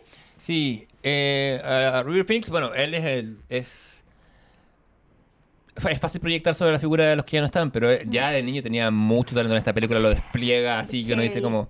Él, él está, ¿sabéis qué? Está en Indiana Jones y la última cruzada. Sí, po, hace el eh, joven hace Indiana. el joven Indiana, que Sí. fue también uno de sus últimos papeles, porque em- está ¿Acaso- actuando muchísimo. ¿A- el- ¿Acaso anticipando un capítulo del comité? ¿O no? Sí. Nadie lo sabe. No, yo creo que sí, no, sí, ya nos metimos en esa cruzada. Sí, les- lo dijimos la semana anterior. Sí, pero si es que no hemos visto la última. Pero no será nuestra última cosa. no será nuestra última cruzada. Pero, eh, bueno, ¿y qué ocurre? Están estos cuatro amigos y resulta que Vern, que el amigo, eh, uno de los amigos que tiene, varios de ellos tienen hermanos grandes, que también son amigos entre ellos, porque son todos más o menos de la misma edad. Claro, que son como la Eh, otra generación de pandilla más claro, dura, Porque ruda. ellos son, están en el, en tienen 12, 12. 13 años y los otros están en el high school, como que ya deben tener cerca de que 17, 18. Claro, hay, hay algo, algo que se menciona a lo largo de la película y de la novela también, que es que esta es la amistad pura antes de que los hombres o los, se empiecen a interesar, en la novela se dice y en la, y en la película, por las mujeres, Sí. pero siendo menos, menos eh, cisgénero, sin- eh, tan, siendo tan heteronormativo, antes de, que se- antes de que la atracción humana empiece a jugar un rol, ¿cachai? Es una amistad como Claro. pura.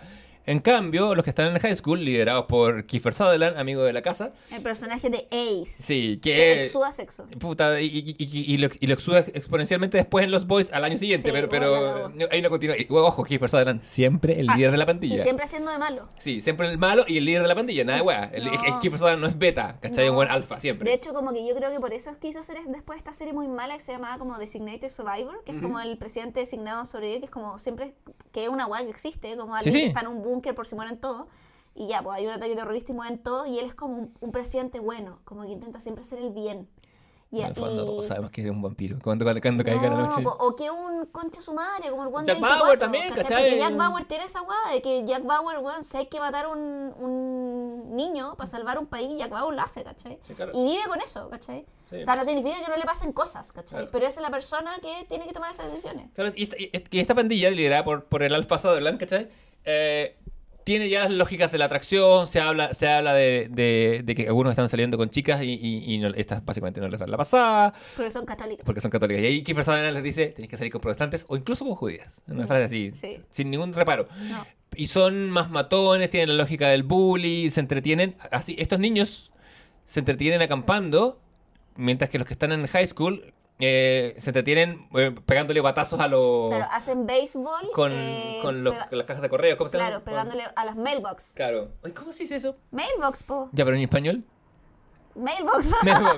Me da un mailbox. no sé cómo se Es que nosotros no tenemos esas weas. La cajita, eh, las cartas ahí, Pero no déjala ahí. existe cajita de cartas en Chile, es como que las dejan en la puerta. O sea, o las tiráis, como las cajas tienen, o sea, las casas tienen reja, las tiráis por... Es que mi abuela tenía y en el campo hay, entonces. No, no, sí, sí. ¿En qué en lados campo? este- En el campo de Oregon, Ohio, no. En el campo de agua fresca, No. Punta Arenas, donde yo estaba ubicado hasta hace poco. Y donde Ah, volveré a pero estar. puros colón, esa wea, puro extranjero, ya. Eh, no cuenta, no, esa wea no es Chile. ya. Reduccionismo Today Entonces, bueno, está Ace, que es este personaje precisamente. Y que, ¿por qué mencionamos esta pandilla? Porque Vern tiene un hermano más grande que es Billy, que forma Sí. parte de esta pandilla. Y Billy, con otros su amigo Charlie, que también forma parte de esta pandilla de los grandes. Tenemos Ace, Billy, Charlie, distintos personajes. Encuentran un cuerpo. ¿Y el cuerpo de quién? Encuentran el cuerpo de un niño, el cuerpo de Cristo. No, encuentran el cuerpo de un niño que había estado perdido durante mucho tiempo. Eh, que se había perdido hace un, un mes ya casi.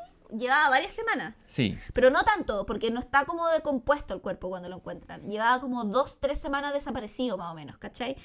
Que en un pueblo en el que nada pasa, comprendamos que que desaparezca precisamente eh, un cuerpo era como eh, más o menos un, un antecedente, ¿cachai? Que era el cuerpo de Ray Brower, que es este niño que desaparece, que es un niño de la misma edad de ellos, más o menos. Un poquito entre... Está como la- entre medio, ¿no? está Entre, entre entre las dos. generaciones, sí. No alcanza a ser amigo, de- eh, pues así no- no alcanza a ser amigo cercano de ninguno de los dos. No, exacto. Vamos a. pa- quiero hacer una pausa y admirar la, la destreza narrativa de Stephen King de empezar una novela o un relato corto con un catalizador que es simple, cercano y a la vez extraño. Porque el narrador Mm. parte diciendo: Yo nunca antes había visto un cuerpo en la vida, Sí. un, un cadáver en la vida. Y es una experiencia que, por supuesto, casi ninguno de nosotros ha tenido de niño, casi ninguno de, de nosotros ha tenido hasta la fecha, ¿cachai? A menos que trabajé en la profesión médica y cosas así. Pero inmediatamente te pone, eh, hay un orden que se que queda interrumpido, ¿cachai? Y eso es- a mí me encanta. Encuentro, o sea, o sea, encuentro, encuentro que esa weá es, eh, es tan sencilla la idea y tan potente que weá es genio literario, no genio creativo, punto. Claro, y ahí a partir de eso es que te lleva a este relato de que eh, te da un poco a entender que ese primer cuerpo va a ser como este cuerpo de este niño que ellos van a buscar. Resulta que eh, eh, Bern le escucha precisamente a eh, su hermano eh, Billy que eh, él con su amigo Charlie encontraron el cuerpo. Pero que no hicieron nada porque cuando encontraron el cuerpo estaban en un auto que ellos habían robado. Por tanto, no podían avisar a los pacos y decirle como, vengan a ver el cuerpo y nosotros damos testimonio de nada porque están en un auto que habían robado ahí mismo, ¿cachai? O sea, hace un par de horas atrás, por tanto dejan el cuerpo ahí y siguen. Pero igual quedan medio perturbados con el hallazgo, es decir, como encontramos un cuerpo que está saliendo todos los días en la radio y en las noticias locales, de que si alguien tiene información llame y están un poco diciendo como, no, vamos a guardar el secreto porque se entiende que esta pandilla está metida en acto ilícito, no quieren tener problema, entonces no nos metamos en huevas. Porque nadie quiere meterse con los pacos. vamos. Exacto, ¿Quién, ¿cachai? quién quiere invitar a los pacos a su casa? Entonces, el punto es que eh, Bern, que está escondido debajo de- como del cobertizo de su casa, porque está buscando una él enterró unas ay, tan lindo, enterró unas monedas como para no gastarlas y yo no se acuerda dónde las enterró. No, la- y tenía un mapa y la mamá le rompió el y la mapa. mamá le rompió el mapa y el bueno está haciendo puro hoyo y nunca encuentran las monedas. Otra dicotomía que está presente siempre de Stephen King, que la- entre el mundo adulto y el mundo infantil, ¿cachai? No hay relación. Puta, y hay unos padres que siempre Son son medio ausentes, sí. medios de mierda, porque el protagonista que hemos determinado como protagonista, que es Will Wheaton, que como se llama el personaje que siempre se llama eh, Gordy, Gordy, él tenía un hermano que es interpretado en flashbacks por John Cusack mismo. que John- es Denny. Sí, John Cusack himself. Y que es como un golden boy, porque es perfecto. Sí. Es buen hermano, buen hijo. Es como esas personas que tú decís como, Sí, es una- un ser de luz bueno. Claro, cuando era bueno, era como el, el- el típico prototipo de chico El quarterback. popular, el quarterback que además es bueno, con- que no es bully, ¿cachai? Que no, tiene- para nada. Y el murió. Es como, es la luz del pueblo. Sí, de Totalmente. hecho, cuando él después, el mismo Gordy, Mm. va como a comprar como weón, pan y, y jabón y queso para hacerse unos sándwiches, a como al negocio del pueblo, eh, como que el, el viejo le dice como, bueno, anda tu hermano, era bueno, era súper buen deportista, era bacán, tú para qué eres bueno, Todo el mundo. todo el mundo, porque él era un buen bacán, pues, pero el hermano también, teniendo, era tan bacán en esos flashbacks que te muestran de John Cusack, que él cachando que él era bacán, siempre hace el gesto de también relevar y hacer que lo que su hermano chico quiere hacer sea importante. Y nunca en el fondo es un weón que se regocije, ya que estábamos hablando en la eh, bloque anterior de personajes que se regocijan en sus emociones, como Lisa en su dolor. Este es un weón que no se regocija en el fondo su grandeza, en que todo el mundo, su familia, sus padres lo admiren, sino que también en el fondo le importa a su hermano y que él también pueda brillar dentro de sus colores y su luz propia. Entonces ahí tú cachai que el personaje es realmente bacán.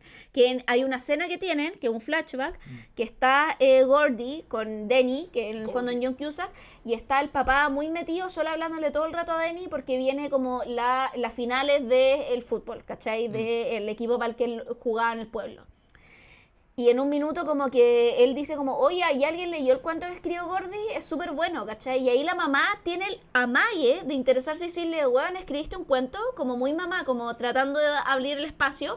Y el papá al tiro lo cierra y le dice como, viste, de eso te estoy hablando. Este weón, por el hijo mayor de y no se concentra, me tira otro tema poco importante, ¿cachai? Y ese Sí. tema poco importante es su segundo hijo.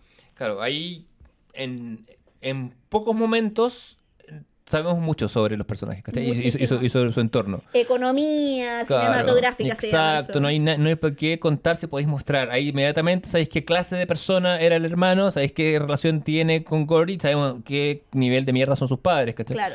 Además, padres que no lo pescan, además, porque el, Sí, el ha muerto hace bueno, menos de seis meses, muy, muy poco, en un accidente de auto. claro, están en su luto. Eh, están en su luto y de hecho como que él le habla a la mamá y la mamá está como, weón, en, eh, básicamente en pasti Mm. y el papá así como, ah, ya, sí, no sé qué, como muy más funcional y también un poco como ejerciendo presión sobre Gordy en el sentido como, ya se me murió un hijo, todas mis expectativas las tenés que cumplir tú. Porque antes Gordy decía como que ahora lo es y lo es aún más, es como de Invisible Boy o de Invisible Son, pero por otro lado también el papá tenía ciertas expectativas para este hijo grande que ahora traspasó al chico y el chico es como no quiero hacer nada de lo que mi hermano iba a hacer, que eran todas las expectativas que sí tenía el papá, ¿cachai? Claro, y en, un gesto de, personajes bien construidos, cuando tu hijo mayor es, el- es la promesa real, con- en, en lo concreto, que gana los trofeos, todo, el segundo hijo se va a otro mundo, se va a inventar cosas, se va a la fantasía, se va a escribir. El, este relato además, bueno, Gordy tiene cuentos publicados en, en el, en el- como, en el, como en el boletín de su colegio, Mm. Al igual que Stephen King, ¿cachai? Que, que- que- sus primeras publicaciones son a ese nivel. Y además siempre su primer público con los que testea el cuento antes de escribirlo y con quien, con- a quienes les cuenta el cuento antes de escribirlo son sus amigos. Hay una escena tan buena, tan buena cuando Que es están cuando cuenta, cuando, "Ay, es muy está- cuando- cuando cuento". están en el, cuando están en el camp- están haciendo una fogata. Es que además es un cuento muy de niño, es muy verosímil la historia que Stephen King pone a contarle, Sí, ¿cachai? pero no solo, además historia muy de Stephen King, además, es como muy de joven Sí. Stephen King presenta, pero se, se generan inmediatamente cuatro arquetipos. Está el narrador, que es eh, Gordy, Chris, que es su mejor amigo, que siempre lo está apoyando, le dice, "Quiero- cuéntanos una historia, quiero que sepa que tus historias son buenas, ¿cachai? Y que él viene de una familia como de los criminales del pueblo, bueno, Claro. que han estado presos, bueno, claro, que, como se, que tiene, mala fama. Así claro. como cuando Gordy va a todos lados le dicen, oye, tu hermano, a esta le dicen como la gente como que se aleja de, de Chris. Claro. Y eh, Chris también tiene un hermano que es Abel, Mm. que está en la pandilla, en la bandilla del Ice, que es la de Kiefer Kiefer Sutherland, que es un hermano mayor. Bueno, pero, pero, claro, y tenemos esos dos y eh, el personaje de Corey Feldman, que... Teddy. eh, Teddy. Teddy es inmediatamente, cuando termina el cuento, dice como, ¿y terminó ahí? ¿Y cómo sigue? ¿Qué pasa con, cachai? Como que tiene esa cosa. Mientras el personaje de Burns, Burn es el güey que eh, quiere, que, que cuando a cada frase que dice, eh, que dice Gordy, el güey dice, ay, eso es como que le pasó a mi primo. Y güey trata que se trate de él, ¿cachai? Esa escena, en términos de construcción y representación de personaje, también es perfecta. Así como, de nuevo, a mí, bueno, haciendo cuento corto, la- la- el, el- el- el tema es que estos muchachos van, deciden, agarran y parten a buscar el cuerpo. lo que pasa es que, claro, el, el personaje de Vern le escucha a su hermano, que es Billy, eh, ve- saber dónde está el cuerpo y dice, está en tal lado, como él también conoce el pueblo y un pueblo chico cacha el tiro dónde está, y le cuento a sus amigos como, weón, mi hermano encontró el cuerpo de este cabro. Claro. Que y ahí ellos dicen como, weón, vayamos a buscarlo, llamamos a la policía, ¿cachai? Lo encontramos y vamos a quedar como los héroes locales que encontraron, vamos a salir, y sus preocupaciones son muy de niños, como vamos a salir en el diario, En inclusive en la tele, vamos a ser famosos, y con eso ya se dan por pagado. Mm. Y ahí empiezan ya, pero ¿cómo lo hacemos? Le dicen, no, típica mentira. Tú le, bueno, no existen celulares ni geolocalización en esa época, más fácil mentir a los padres. Eh, como le vamos a decir a, ¿cómo se llama? A, em, a, tu pap- a todos nuestros papás que vamos a ir a alojar a casa de Bern y Bern le va a decir a su mamá que se va a quedar a alojar donde te Claro. ¿cachai? Y con eso basta, y con porque eso basta, 60. porque también en el fondo esto estaba como a una noche, entonces en el fondo como que si partían, no sé, un eh, viernes en la mañana, ¿cachai? Como que tenían hasta el sábado en la tarde, ¿cachai? Como te- ganaban como un día y medio más o menos de, de desfase, Claro, ¿cachai? pues son, son, es una noche de ida y una de vuelta. Claro. Eh, la, la novela se hace más cargo de la vuelta que, que, que- que la película. Pero lo interesante es eso. No hay celulares, como que los niños de antes, y no, bueno, nosotros también alcanzamos a ser un poco de esos niños. Sí, al final, o sea, como O sea, ca- casi. Yo sí, o sea, yo más que tú. Pero. No, pero igual alcancé, o sea, para mí, yo tuve celular la primera vez en mi vida en la universidad. Yo también, pero. O sea, como cuando salía a jugar no... Era como voy a la casa de tal persona y era un acto de fe. Y ¿cachai? volveré, ¿cachai? Sí. Si es que vuelvo, solo Dios sabe, sí. Eh, pero. mm, no como ahora, que es un constante marcar tarjeta. Como Sí. que todo el rato, ¿dónde está ahí? ¿Cómo está ahí? ¿Dónde está? Como que, que, que no. Y antes nada, te podías perder. Y, y, y lo, lo que narra la historia es muy Mm. eh, verosímil para la realidad, por lo menos norteamericana de la época. Y uno lo puede extrapolar a la nuestra y también uno salía a los días de verano. Claro. Salía a las 9 y volvía Bueno. a las 9 y nada, Y ¿dónde pu- estado? y el punto es que se van en este viaje, Claro. ¿cachai? En el que va- pasan varias como peripecias y aventuras, ¿cachai? Eh, algunas bastante destacables porque les pasan hartas cosas antes de llegar al, al, al cuerpo propiamente tal, que son dignas de recordar, como una de ellas es que se enfrentan supuestamente a un perro que era el perro de... Un chatarrero que hay. de- Claro, de que era el chatarrero del pueblo y se enfrentan como al... ¿Cómo se llama el perro? Eh, Chopper. Chopper, sí. Y eh, se enfrentan a Chopper, que supuestamente es un perro que había sido entrenado para despedazar a los niños por parte de este chaparrero. Claro. Y se dan cuenta que Chopper es como un Golden Retriever, literal. Sí, O sea, y, que, y que es todo o ficción sea, del ladra, chatarrero. ¿cachai? Claro, y es como ficción del chatarrero y se dan cuenta que, de hecho, el perro como que ya les ladra y todo, pero en verdad cero posibilidad que Yo- los destrozara, ten- ¿cachai? tengo un enredo de lo que se pasa en la novela y lo que pasa en el libro, pero no me acuerdo si. Creo que es en el libro, pero no sé si en la, novela, en la película también se dice.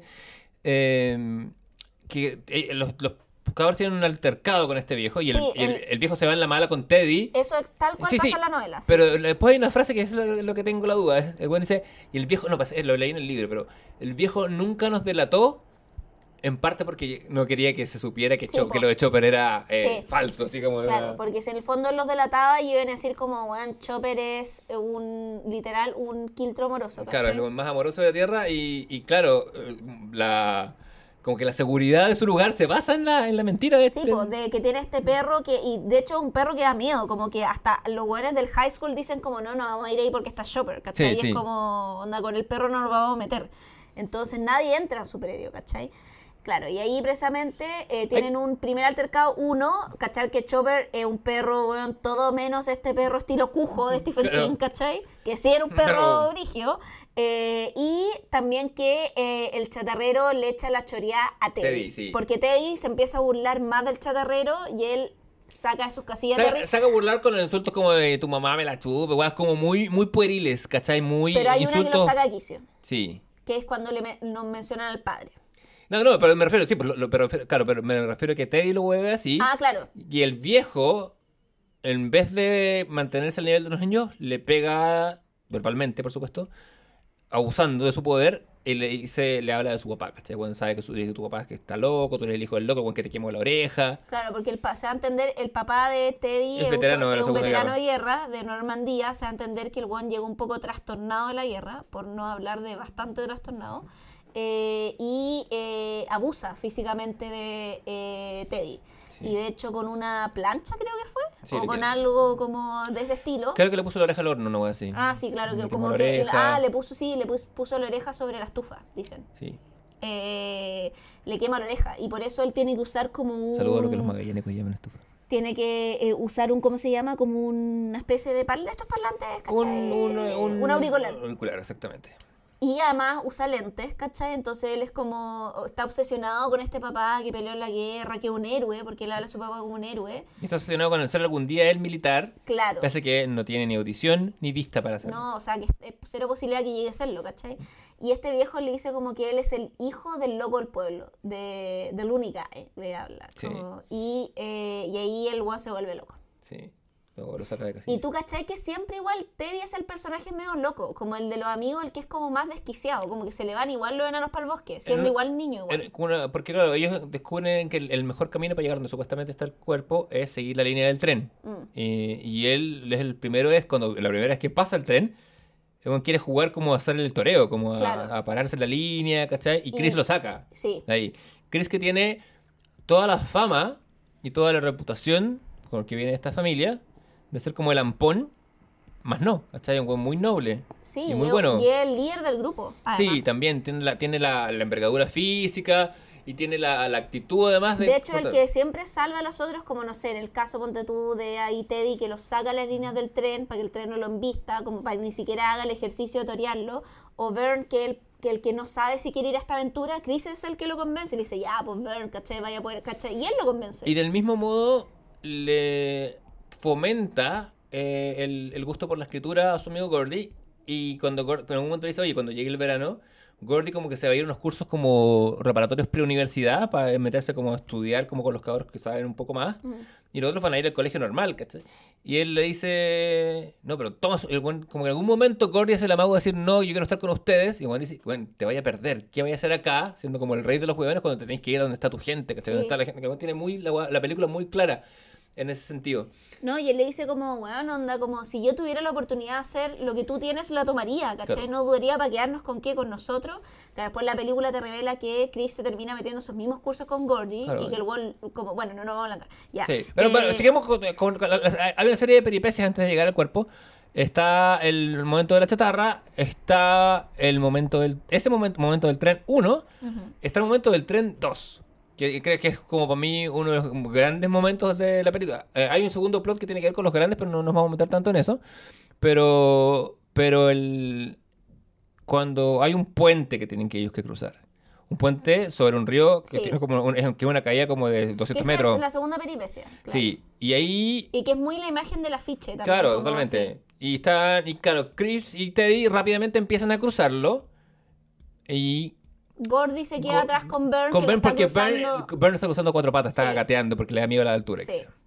Eh, la pregunta es, Javier Isabel, porque, digamos, el tren aparece. Mm. Los dos primeros chicos alcanzan a correr y salir de la línea. Rápidamente. Claro, y los otros dos, Bern tiene que pararse, Gordy lo sube apenas. Gordy perfectamente podría haber cruzado, pero Bern es el que lo, lo- lo detiene. Claro, y en el fondo, y, y él lo está empujando todo el rato porque además Bern se cae, tiene que Claro. recogerlo nuevo en un minuto. Bern como quisiera quedar ahí, muy como ya que la weá me pase por encima. Claro, y en algún momento lo agarra, o sea, Gordy lo agarra y, y ruedan por. Se pegan un manso cabezazo, pero se salvan rodando. La pregunta, Javier Isabel, es: ¿tú, en la línea del tren, corrías hasta el final? ¿Te tiráis al agua o, te- o rodáis a la tierra? ¿Cuál habría sido tu salida? Eh, yo creo que corro hasta el final y me tiro cuando ya no me pueda correr más. Ya. No habríais pensado cómo tirarte al agua así de una. Igual una- no, una- ni cagando, no. porque es morirse, pues weón. Como. Porque como de hecho lo dicen, son tres, son 30 metros, una, caída sobre el agua, cemento esa weá. Sí. Es la gente que se suicida en el río Hudson, ¿cachai? Sí, tenéis que, tenéis que, tenéis que, tendría que ser un clavado perfecto para que la hueá funcione. O sea, ni, si- y, ni, ni si es que, ¿cachai? Mm. Como, o sea, y para eso tenéis que ser clavadista. Claro. Y como que la veiste no soy. Claro, ¿cachai? O sea, es que el agua es cemento, pues. Da, da a cierta velocidad, sí, pues, Sí, da lo mismo. Eh, sí, me parece. Sí, yo también creo. Yo le apostaría a correr. A correr, A correr, sí, yo creo que a correr y, y me tiro cuando ya cache que no puedo más. Claro, eh, sí, sí. Eh, claro, pero bueno, entonces ah, ese es el segundo hito, Claro. que ahí como que se enfrentan a la muerte. ¿Cuál dirías tú que es el tercero? Yo creo que. Ah, Las sanguijuelas, po. sí, exactamente. Que viene después de la. Hay un descanso que es cuando Porque se la. ah, cada, cada uno tiene un hito, el de los hitos que pasan, cada uno es protagónico un hito. En el primer hito es protagonista Teddy, Sí. porque él sufre la medida del hito. En el segundo es Vern, porque en el fondo, en el tercero es Gordy. Claro, porque ellos se sumergen, en algún momento se cansan de seguir la línea del tren. Chris les dice, ¿sabéis qué? Lo que es seis horas por acá es una hora a campo traviesa. Mm. Se van a campo traviesa, caen en un pantano, que van avanzando de lo más bien, pero cuando salen del pantano, cachan que lo- están llenos de sanguijuelas. O sea, claro, y se las quitan rápidamente, pero... yo esta película la vi primero con mis viejos en VHS cuando a poco que salió y me acordaba que tenían muchas más sanguijuelas de las que realmente tienen. Mi cerebro No, de niño procedió ahora que la vi no son es tantas. que eh, Gordy tiene ese... tiene- tú. Sí, tiene- eh, el pobre Gordy tiene una sanguijuela en sus partes íntimas. Entonces, eh, básicamente, puta, sí, que, y además un niño sí. y se la saca Y como sangre, que ve, sale y le sale sangre. sangre bastante. Entonces, como que ve un corte y yo creo que cualquiera se impresionaría y se desmaya. Muy Ay, tierno verdad, igual. sí. Y los amigos, está muerto, no está muerto, y no sé qué. Además que cuando se meten al agua, se meten muy en el rol de niños, empiezan a hacer bombitas de agua, y de repente Sí. cuando se están hueando, alguien cacha como Bern tenía algo en el cuello. Cuello. No voy a caer en esa. Y no, Bern, tienes algo en el y ahí salen y se empiezan a sacar toda esta sanguijuela. Sí. Qué asco la sanguijuela, weón. Puta, sí, yo, de nuevo, esta película la vi muy de chico. Esa y- weá es muy gringa porque nosotros no tenemos sanguijuela acá en Chile. En algún lado del sur hay. Pero muy poco, como que... es- Pero con carretera austral o Claro, pero No en es- Estados Unidos como que te podéis meter un pozo y hay sanguijuelas, Sí, sí. ¿cachai? Es como lo, aquí como los pirigüines, ¿cachai? Claro. So- o sea, pirigüines encontráis en todos lados. Bueno, yo lo que te decía, esta, ¿Cachai? esta peli la vi tan de chico que esta fue mi primer encuentro con la palabra sanguijuela y con el concepto de sanguijuela. No sabía lo que era hasta, hasta, hasta verlo acá. Y yo diría que el, el cuarto hito es un hito que es más piola, pero que el hito que tiene el personaje de Chris. ¿Al final? eh, no, Ah. antes, que ellos, que es cuando le cuentan lo de la profe. Sí. Yo creo que sea el cuarto Sí, hito, que en el un- fondo, un porque hito. cada personaje tiene un, es un hito distinto a los anteriores, porque a los anteriores le suceden cosas, pero eh, En la noche de Chris guardia- cuenta algo que ya le sucedió antes. Sí. Esa es la, la di- diferencia que tiene este hito. Que ellos en una noche se eh, quedan, que en la noche que pasan, eh, eh, Gordy cuenta un cuento muy chistoso que después podemos eh, mencionar. Eh, ahí cada uno así le aplaude el cuento, no sé qué, le hacen distintas preguntas de cómo reacciona el cuento y después eh, Teddy y Vern se duermen rápidamente y Chris se queda conversando con Gordy. Muy como de la vida y las expectativas. Parte Chris diciéndole como, weón, tenéis que escribir, tenía un talento y la weá, bla, bla, bla. Yo, si tuviera tu talento, y ahí empieza, amigo, tú también te puedes ir del pueblo. y él Hermano, le si dice, tu talento sería Stephen King. claro, y ahí el loco le dice, no, yo estoy cagado y le cuento una weá muy atroz. Sí, es muy importante eh, eh, entender desde las narrativas que desde el comienzo, este narrador Mm. semi-omnisciente que, que es, eh, me acuerdo de Will Wheaton, que es Gordy, eh, nos cuenta que Chris se sospecha que él se robó un dinero de una Mm. profesora. Y estuvo castigado tres días, que era como el máximo, que, está, que es como estar suspendido en el colegio tres días. Y que todo el pueblo sabía que él era un ladrón y que, y que cuando, y que cuando ni, ni la gente ni, ni lo pensaba dos veces. ¿Y cuál es la confesión que Chris tiene en esta noche de fuego, de campamento? Mm. Le habla a su amigo y le dice, sí, yo me robé esta plata, pero la devolví. Al ver que estaba quedando la cagada buscando, devolví la plata. Y la persona a la que yo le había robado, que era la profesora, nunca acusó recibo del retorno. Y le dice, ¿te acordáis como de ese vestido puntos como, con- y ese sarón que se compró? Valía la misma plata que se perdió. Y ella no dudó en echarme la culpa a mí y no eh, dudó en dejar que todos me echaran la culpa a mí sin ni pensarlo ni cuestionarlo. Mm. Y él se quiebra porque es el momento en que él intenta portarse bien Y ir, romper el determinismo a su familia. Sí, de- y sa- y salir del salir del, del encuadre que la sociedad le ha dado. Es como cuando toda la gente tiene, corre un rumor sobre ti y tú así intentáis comportarte contra Claro. ese rumor, igual te lo chacan. Claro. Y ahí, y ahí River Phoenix, weón, con básicamente un feto, porque era niño, niño. River Feto. River Feto. Puta, da un delivery de acting, weón, la cagó. pico, ¿Cuántos años tenía River Phoenix en esta película? ¿No lo había tenido 12? No sé. Si Yo creo que... está muy cercano al Sí. al personaje, que eran 13, él habrá tenido entre unos 11 y 13 años, no creo que más ponle 14, ¿cachai? Pero... Tenía 16, debo 16, decir. Pero con mayor razón, porque un niño, porque un, porque un niño que actúa a los, a los 12 así es- está como reaccionando a otras cosas, pero los 16 ya tiene un, uno siendo adolescente ya tiene un poquito más de control Mm. de emoción, por ende es- me parece más meritorio aún el, el- el despliegue, el rango que da en efecto. No, la cago. Y ahí en el fondo, bueno, ese sería como esta, este cuarto hito, donde Gorde ahí eh, está todo el rato diciéndole como, weón, tú, tú eres distinto, tú no eres tu familia, Gorde está todo el rato como diciéndole como, de hecho, la última, una de las últimas frases que vemos que le dice es como, tú puedes ser la guay que queráis, como... Sí. Cuando él le dice como, ya, bueno, sé que nos vemos, onda, ¿tú crees que alguna vez yo salga este por tu amigo, tú podías hacer la weá que queráis? Le dice, así como, como que funciona muy en esa lógica, mm, porque claro, vemos que Teddy y Vern son más cercanos, igual que ellos dos son más cercanos también, Chris y Gordy. Sí, en cosas, en cosas que uno no, no- no es necesario que nos las digan porque las vemos, porque caminan Sí. juntos, ¿cachai? Caminan al, al mismo parque. Es con lo que pasa. ¿Tú alguna vez tuviste un grupo de amigos así? En el, cuando chica, ¿Mm? sí, pues. Ya. Yo, de hecho, cuando estaba en, en- en- la media, en mi colegio, en efecto, tenía, éramos cuatro amigos así, de los cuales por lo menos uno escucha este programa.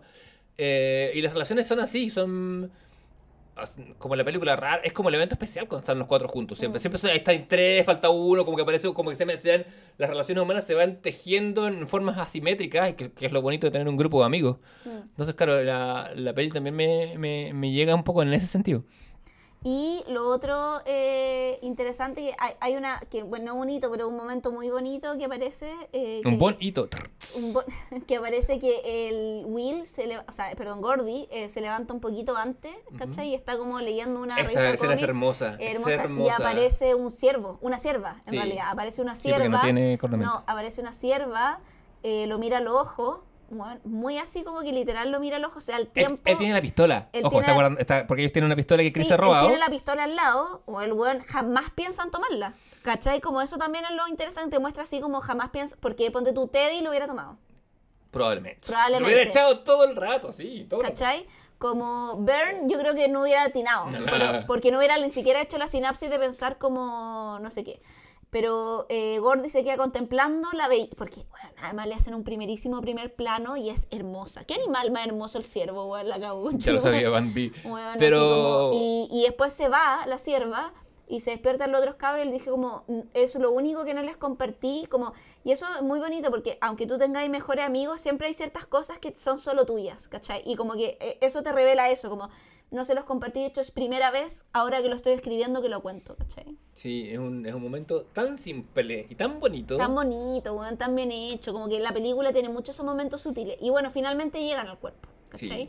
Llegan al cuerpo y cuando llegan al cuerpo, en paralelo, también casi a la par, porque estos weones se fueron a pata y estos otros se fueron en auto, llega la pandilla del high school. Claro. Porque los otros que sabían terminan revelando como, weón, sabemos de este cuerpo y los del high school piensan lo mismo, vamos a salir en la tele, no, las minas van a llegar como a... Claro, tienen- a- ya tienen esa motivación Como extra. Tienen esa motivación extra, entonces como que dicen, vamos a buscar el cuerpo, ¿cachai? Y llegan al mismo tiempo y ahí le dicen, ya váyanse, todos se mueven, ¿cachai? Todos se mueven diciendo cómo se van a, a- ¿cómo se llama? A- se- eh, escapando, Vern va a escapar de su hermano, Teddy también se va cuando cacha que le van a sacar la chucha. eh, y eh, Chris dice, no, me voy a quedar acá. Onda, nosotros llegamos primero, esto es lo que es justo, basta, ¿cachai? El cabro que está, weón, se da a entender que lo, lo arrolló el tren y el tren lo tira para este espeñadero, pues esa es la lógica que, que se da a entender de, de por qué estaba en, tirado ahí este cabro. Y este es el momento de Gordy. Y este es el momento, claro, este, y este es el momento Gordy de transformación de Gordy porque Chris dice no me voy a mover y ahí ponte tú Ace llega y saca una navaja y le dice, bueno, es que entonces te voy a matar. Ah, bueno, sí. y, bueno, y Chris- le saca la pistola. Y no, O con los Gordy. no, Gordy. Y, eh, y todo, inclusive los amigos de Ace empiezan como, ya Ace, bueno, te estás yendo en volada. Mm. Lo mismo de la pandilla, porque Ace era como el loco culiado la weá, ¿cachai? Sí. Y él dice como iba a ir a pitearse a Rick o, o sea, perdón, a Chris, o a dejarlo bastante magullado. Y ahí eh, Gordy saca la pistola de Chris, porque Chris lleva una pistola que supuestamente no estaba cargada ni nada. Eh, que le roba a su papá, ¿cachai? Y le roba a su papá y dice, mi papá ni se va a dar cuenta que la saqué y además como él siempre le dispara las latas curado, así que ni a cachar que nos consumimos un par de, de ¿cómo se llama? De, de balas, ¿cachai? Y ahí Gordy dispara al aire y le dice a Ace como, muévete, te disparo. Y ahí se empieza, ay, no eres capaz, y no sé qué, y Gordy así está, pero temple a cero y le dice como, no, si no pienso dispararle a todos, te voy a esperar solo a ti, Ace, ¿cachai? Como, porque sé que eres malo, como que un poco ese es el subtexto, como, los otros no merecen esta bala, los de tu pandilla, tú sí, ¿cachai? Porque eh, esa, eh, y eso creo que queda mucho más claro en el libro que en, el, que en la película, que en el libro te indican que Ace es malo. Porque en el cuento te dicen que muchos de estos buenos de las Highlands eran unos ahueonados, que pololaban con Ace y todo, pero te dicen que Ace es una persona mala, ¿cachai? Sí. Como que te dicen que Ace es, un, es una persona malvada. Stephen King tiene mucho esta hueá de decir que existe mal, gente sí, buena totalmente. y existe gente mala. Y te dicen como Ace es una persona mala, que disfruta haciéndole daño al otro, ¿cachai? Sí, y Stephen King, eh, yo creo... Y Ace es esa persona, ¿cachai? Yo creo que. Así, así, a grosso modo, tiene las personas que son malas, y, o sea, tiene personas que son buenas. Stephen tiene mucho el tema de las circunstancias, de que, de que hay personas que son producto de sus circunstancias, ¿cachai? Que vienen de una cierta casa, Pero tiene todo. pero personas que nacen malas. Sí, eso pues déjame terminar. Ah. Eh, sí, sí, la taxonomía. Tiene primero, primero está esto como, como de la como de la, de la gente que, que- que hace el bien independiente de su- está- y está la gente que hace el mal por sus circunstancias. Y está la gente que aún en buenas circunstancias opta por hacer el mal. Y ese es el mal, ¿cachai? Stephen King no, eh, no padece ni adolece de lo- una cosa que los, los dos nos hemos quejado de, de ciertas narrativas modernas, que de tanto darle empatía o de tanto mostrar el origen del villano, te sacáis el tema del villano. A veces necesitáis un villano que sea simplemente malo, ¿cachai? Como que el mal, el, el mal existe como un accidente también, como una weá que te pega. Y Stephen King lo, lo, lo pone en ciertos personajes, ¿cachai? Claro, como en este caso. es este personaje, ¿cachai? Claro. Entonces, al final se terminan yendo, los amigos deciden, cuento corto, no, eh, ¿cómo se llama? Eh, hacer su plan de llamar a los pacos, ¿cachai? Sino que lo hacen de manera anónima y encuentran el cuerpo de manera anónima y ellos no se llevan el crédito. Después se vuelven para la casa, ¿cachai? Y acá también hay una diferencia bastante importante entre la novela y el cuento, o sea, perdón, entre la novela y la película, porque en la novela cuando vuelven, porque Ace le dice como esto no va a quedar así, cuando vuelven les sacan la chucha, Sí, pero eso- les pegan, bueno, o sea, su respectivo hermano, o en el caso de Ace, Ace le pega a Gordy, porque Gordy no tenía hermano mayor, porque su hermano, convengamos, había muerto, y además que su hermano mayor era más mayor que estos hueones, que te da la impresión de que era un poquito más grande. Sí, aparte en la, en la novela hecho, se dice que a, a, eh, a Teddy lo agarran y le quieren los lentes. Sí. Y que no le sacan tanto la chucha porque a los buenos les, les llega a dar lástima, porque cachan que bueno, no ve nada sin lentes. No, Eso es más, más patente en la, en la Mm. novela que en el texto. Los buenos como que lo dejan, bueno, intenta, intenta defenderse y es como un ciego. Entonces ahí los buenos como que les da, no sé si compasión, pero cachan que bueno, está, es tan discapacitado. Claro, Que- que, que dicen como, es como pegarle a un discapacitado, ¿cachai? Como que así Claro. se sienten, entonces dicen como, ah, que se sienten mal de pegarle, eso dicen. Claro, pero por ejemplo, mientras en la, en la, en la- en la narración final del libro es como y volvimos al colegio y habíamos cambiado, qué sé yo, en la novela es volvimos al colegio con yesos, con muletas, porque nos quebraron huesos. en Sí. la- se encontraron con esta figura del mal, que tú- como tú decís, que es el, eh, el Kiefer Sutherland, Forever Kiefer, ¿cachai? Entonces, eh, claro, el viaje termina, tiene, tiene ese agregado. Yo, el, el- el- para mí el momento, lo que te decía como el momento Gordy, no solo es cuando que Juan se enfrenta al, al- se enfrenta al mismo Ace que le había robado el go- la gorra de su hermano, Sí. En lo que, en lo que prueba que el, el héroe, el, viaje del héroe se ha, ha tomado lugar y se ha cambiado, pero su punto medio, su lo que Campbell llamaría como la- el encuentro con la madre, está justo antes, cuando se encuentra con el cadáver y le dice, Why did you have to die? Ah, claro, porque en el fondo está hablando Con de encontrarse hermano. con el cadáver y encontrarse con el hermano. Porque Claro. además el hermano era bacán, entonces él tiene un luto y duele por... por... Tiene un luto doble, porque está, está el de la familia, que él de hecho él sueña, que la familia le dice lo que en verdad la familia piensa, que es que dicen, ¿por qué no te moriste tú? Sí. ¿Cachai? Que, ojo, que también es muy propia de la culpa del sobreviviente en particular, Mm. y es muy común en hermanos menores que sobreviven a hermanos mayores. Y Stephen King tiene harto eso, lo tiene Nick también. El personaje También. protagónico también le matan al hermano chico y él está todo el rato como, weón, debería haber sido yo y no Georgie, ¿cachai? Y de hecho, la, un poco la primera mitad de It, que es como la que está eh, hecha en la película nueva de ahora, termina muy como con el hermano dejando soltar eh, a Georgie, pues, ¿cachai? Como Claro. diciendo como ya mi hermano murió y se fue, ¿cachai? Era una escena brutal en la película de It cuando matan al pendejo. Que no porque, te, es porque te lo muestran. Ah. A diferencia de la anterior, Claro, que como que tú lo ves caer, claro. acá te muestran en el fondo. Onda, le amputan un brazo a un niño, ¿cachai? Y eh, esa weá es en la primera, primeros cinco minutos de la película, ¿cachai? Y ahí parte la weá. Yo hace años que no saltaba en el cine, así como sentir una weá medio real salía y yo le dije que esa weá esto está lo yo, así como no lo mirarla, le digo, pero de bacán, porque si vaya a ver cine de terror es para asustarte, pues, ¿cachai? Claro. O sea, esa es la, para eso lo vaya a ver, ¿cachai? Como... Sí, sí, sí. Es como si vaya a ver una, una película romántica es para sentir amor, ¿cachai? Como O desamor.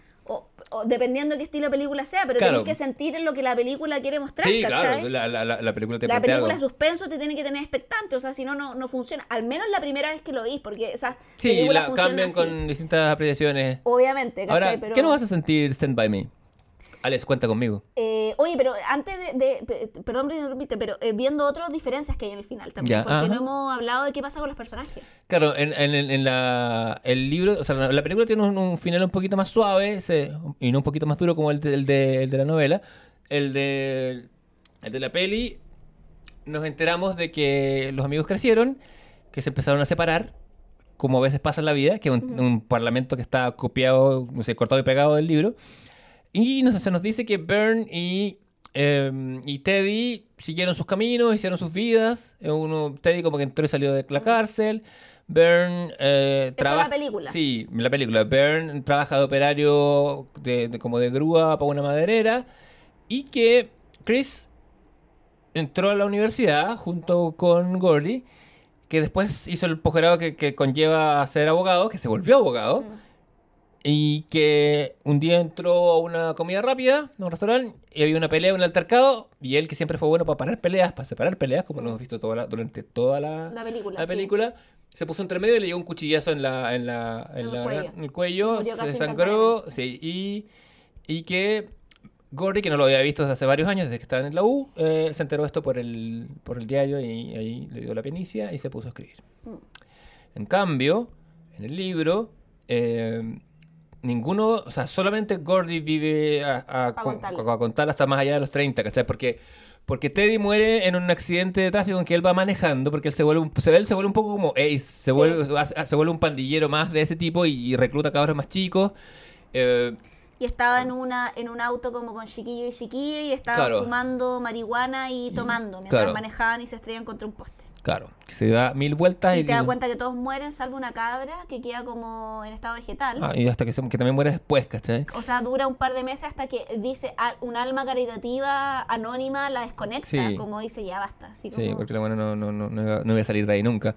Eh, y claro, y, y en- la novela le ponen énfasis a que, a que claramente Teddy iba manejando, iba manejando curado, y habla un poco de la irresponsabilidad de lo huevonado que es la persona que sale a manejar curado y que, que Sí. por, y, que, y que por su propia pulsión autodestructiva se lleva a otros puestos consigo, ¿cachai? No es que el buen se No, quería matar, bien- que se matara. crítico, sí. Sí, porque además Teddy siempre, como en la película también pasa, quiere ser militar, No, y Teddy tiene hartas pulsiones autodestructivas. O sea, la weá del, del tren es Sí, po. claramente eso. Hay un ¿cachai? tema del, del, del auto y bueno, él tiene el papá más piteado de todos, claramente, pero además él quiere, él, él quiere una cosa imposible, él quiere ser militar cuando no tiene aud- ni audición ni visión, ¿cachai? No, Entonces, sí, po.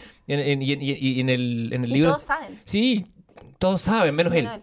En- y, en, y en el libro cuentan que eh, le- como que lo suspendieron del colegio porque él le pega como el orientador, porque el orientador lo pilló como sacando como esos panfletos de reclutamiento del ejército y le dijo, oye, cabrón, eso no es para ti. Y igual le pegó el orientador y empieza como una escalada de...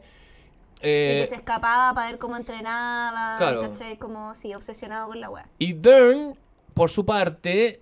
eh, Aquí los finales son muy, Muy distintos. radicales, muy, radicales por-. Porque Byrne eh, hizo un poquito el show del- de la, la coreografía de la pandilla un rato con Teddy, pero después como que siguió su vida, se fue a Nueva York, se dedicó también, nos dice aquí, nos dice que a la bohemia, y muere en un incendio en Brooklyn, como que un edificio se quema, eh, adentro, adentro la gente está curada, probablemente drogada también, porque ni tan, qué tan curado está, tienes que estar para que morir, para que quedarte dormido a de un Estamos hablando de los 60. además. Además, pues sí, así que yo creo por lo menos tiene que haber corrido heroína, pero eh, en lo que nos cuenta, el, centrémonos en lo que nos cuenta al, al relato, el relato nos dice que él y otra gente estaba curada, el, el- el incendio al, al día siguiente encontraron el edificio de ocho cenizas donde había estado. De hecho, dicen que los reconocen por la dentadura. Claro, O a sea, ese, como a ese nivel. ese nivel de combustión. Claro.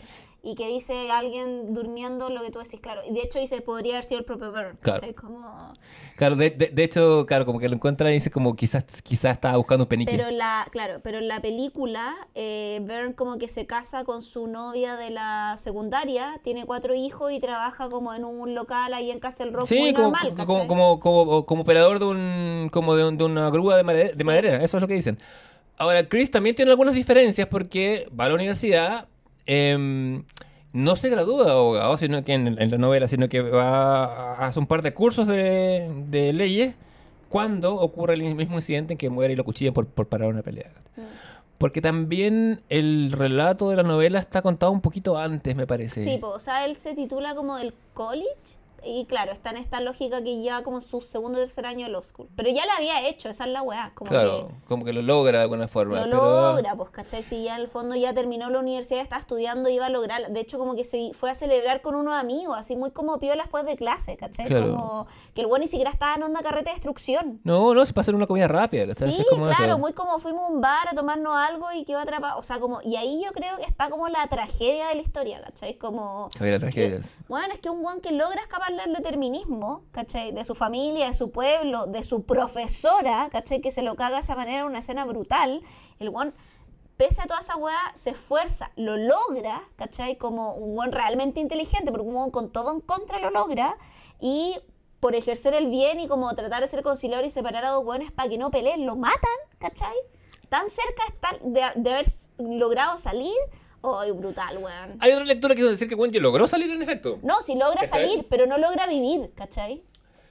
Sí, sí, yo disiento un poco de tu lectura trágica No, porque yo yo sé, yo sé, que es yo- trágica porque aparte yo sé que lleva un, más de un mes o una vida trabajando con tragedia, entonces creo que el molde no, no me, no me- no me- no me termina de cuajar, pero entiendo a dónde va y, y- y sí, lo veo también.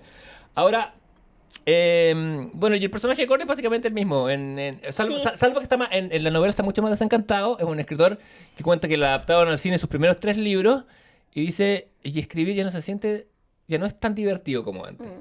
Que quizás el mismo King tiene un hijo. tiene un hijo, sí. eh, en, en el, ese guiño. Tiene dos hijos, parece, en la, en la novela. No sé en la novela, en la película sí. En la película está. No, en la película está. Llega, llega el hijo y en la. y el amigo. Y el amigo. Estoy casi segura que en la novela tiene sí. dos hijos. Sí. Y, el- el- el- y eso está en la película nomás, que es que cuando él dice, no, mi papá como que no me pesca cuando está escribiendo, ¿cachai? La película termina mucho más positiva que la. Sí, O sea, porque- tiene un aire más como de.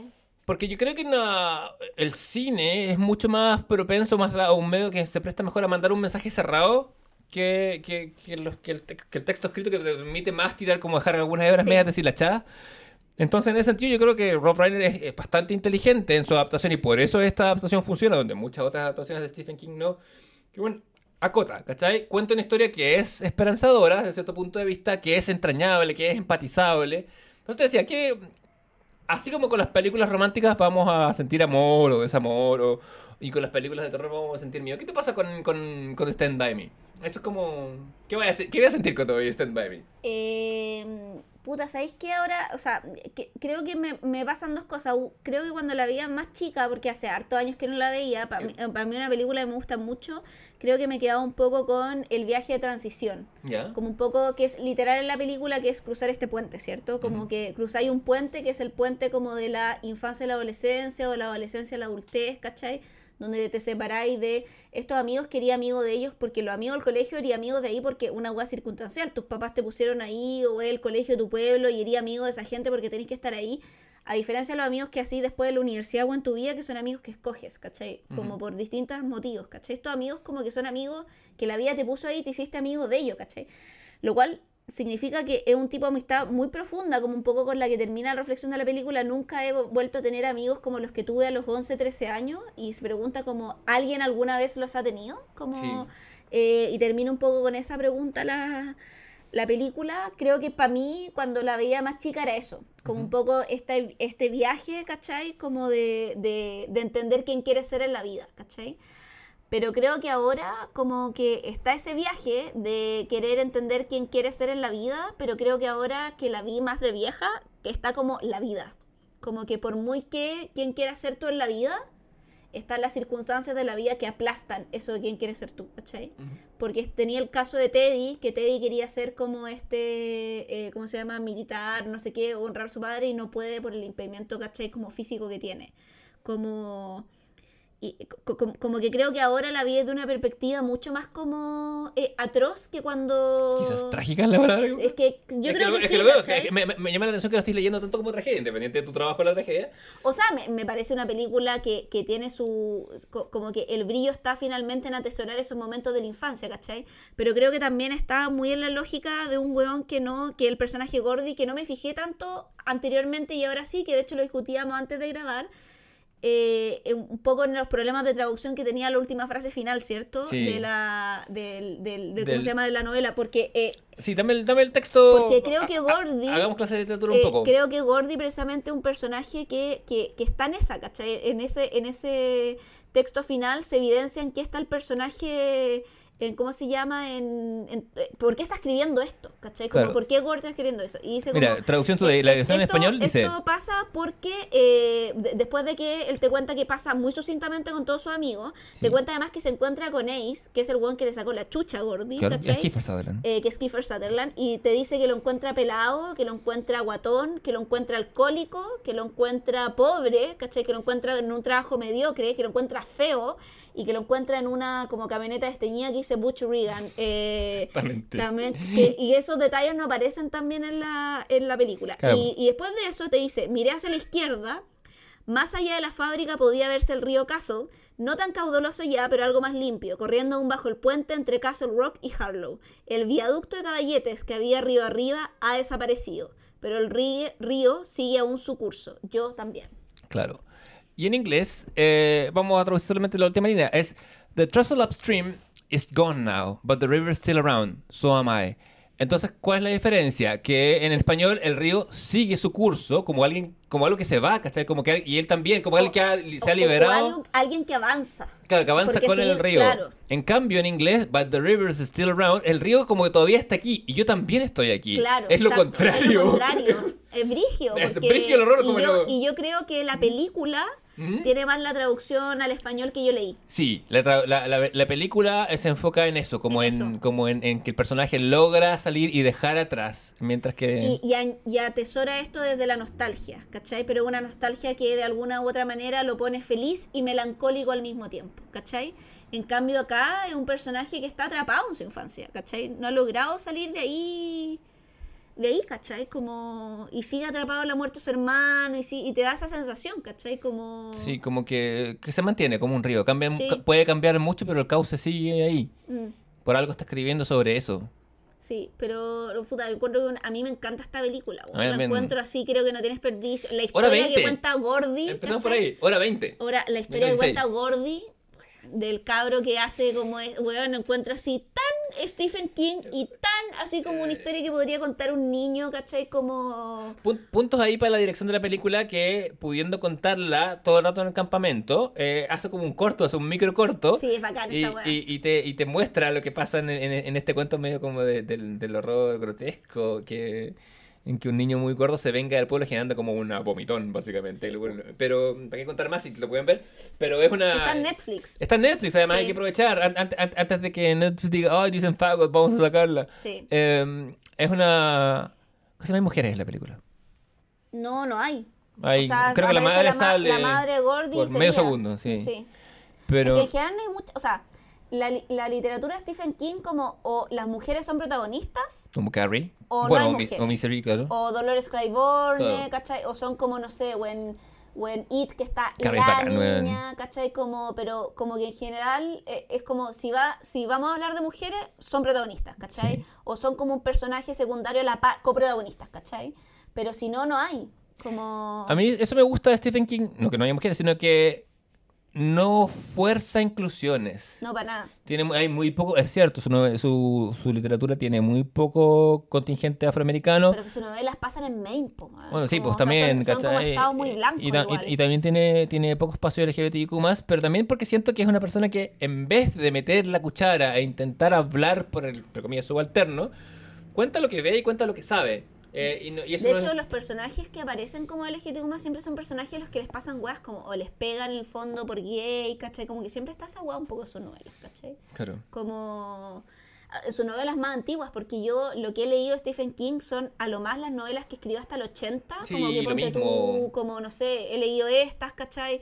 Leí, no sé, Misery, eh, que también el, eh, Ro- también la suavizó, porque, Sí. porque Misery recordemos que la Katie Bates al Paul Kahn, Paul Kahn, ¿o no? ¿No es James Gunn? No, James Caan, Ah, sí, sí, le, le, le quiebra el pie, ¿cachai? Con Sí. la el fa- icónica escena, pero en la novela se lo amputa, ¿cachai? O sea, es con un cuchillo, weón, es aún más peor, ¿cachai? Como que el weón sale, sobrevive, porque es el mismo final, pero, pero, weón, onda, le han quitado una extremidad, ¿cachai? Como esa weá es brutal, ¿cachai? Como, entonces, claro, era muy brutal para poderlo hacer en, en la pantalla. Y entonces siempre pasa eso con el libro de Stephen King, que son como muy brutales y los tienen que suavizar un poco, ¿cachai? Como, no sé, el resplandor también un poco este periodo, creo que los 80, el año como, o las décadas como de más esplendor literaria de Stephen King, como entre el 70 y el 80. Puede ser que sí, ahora, o puede ser que no nos hemos dado el tiempo, ¿cachai? Porque igual es, es- es muy difícil seguirle el ritmo No, a Stephen King. ¿cachai?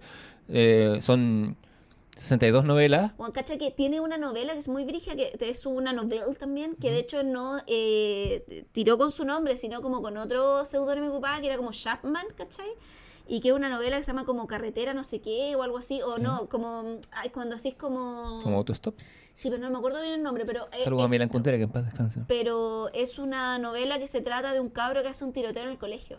Mm. previo a que hubieran tiroteos en los colegios de Estados Unidos. Bueno, la novela quintesencial sobre tiroteo en los colegios es Carrie, po, weón. Weón, ¿cachai? Entonces como... Porque- porque pe- Carrie se pero, trata de esta, eso mismo. pero esta es anterior a Carrie, Sí, ¿cachai? sí. Y esta es realista, es de un Claro, cabro que porque no tiene nada sobrenatural, es de un cabro que se mete, le dispara a la profesora, ¿cachai? O, o, o al profesor, o al weón que estaba ahí a cargo, y secuestra a sus compañeros y está todo el rato hablando con ellos de por qué está weá y está con una pistola, y es weón onda Columbine, ¿cachai? Porque Carrie, que es la- su primera novela publicada y tiene otras que escribió antes, es sobre una chica que le hacen bullying, que todo el mundo le trata mal y que un día con sus, po- te adquiere o tiene estos poderes psicoquinéticos y mata a todo el mundo. ¿cachai? O sea, es, una- es lo mismo, pero en metáfora.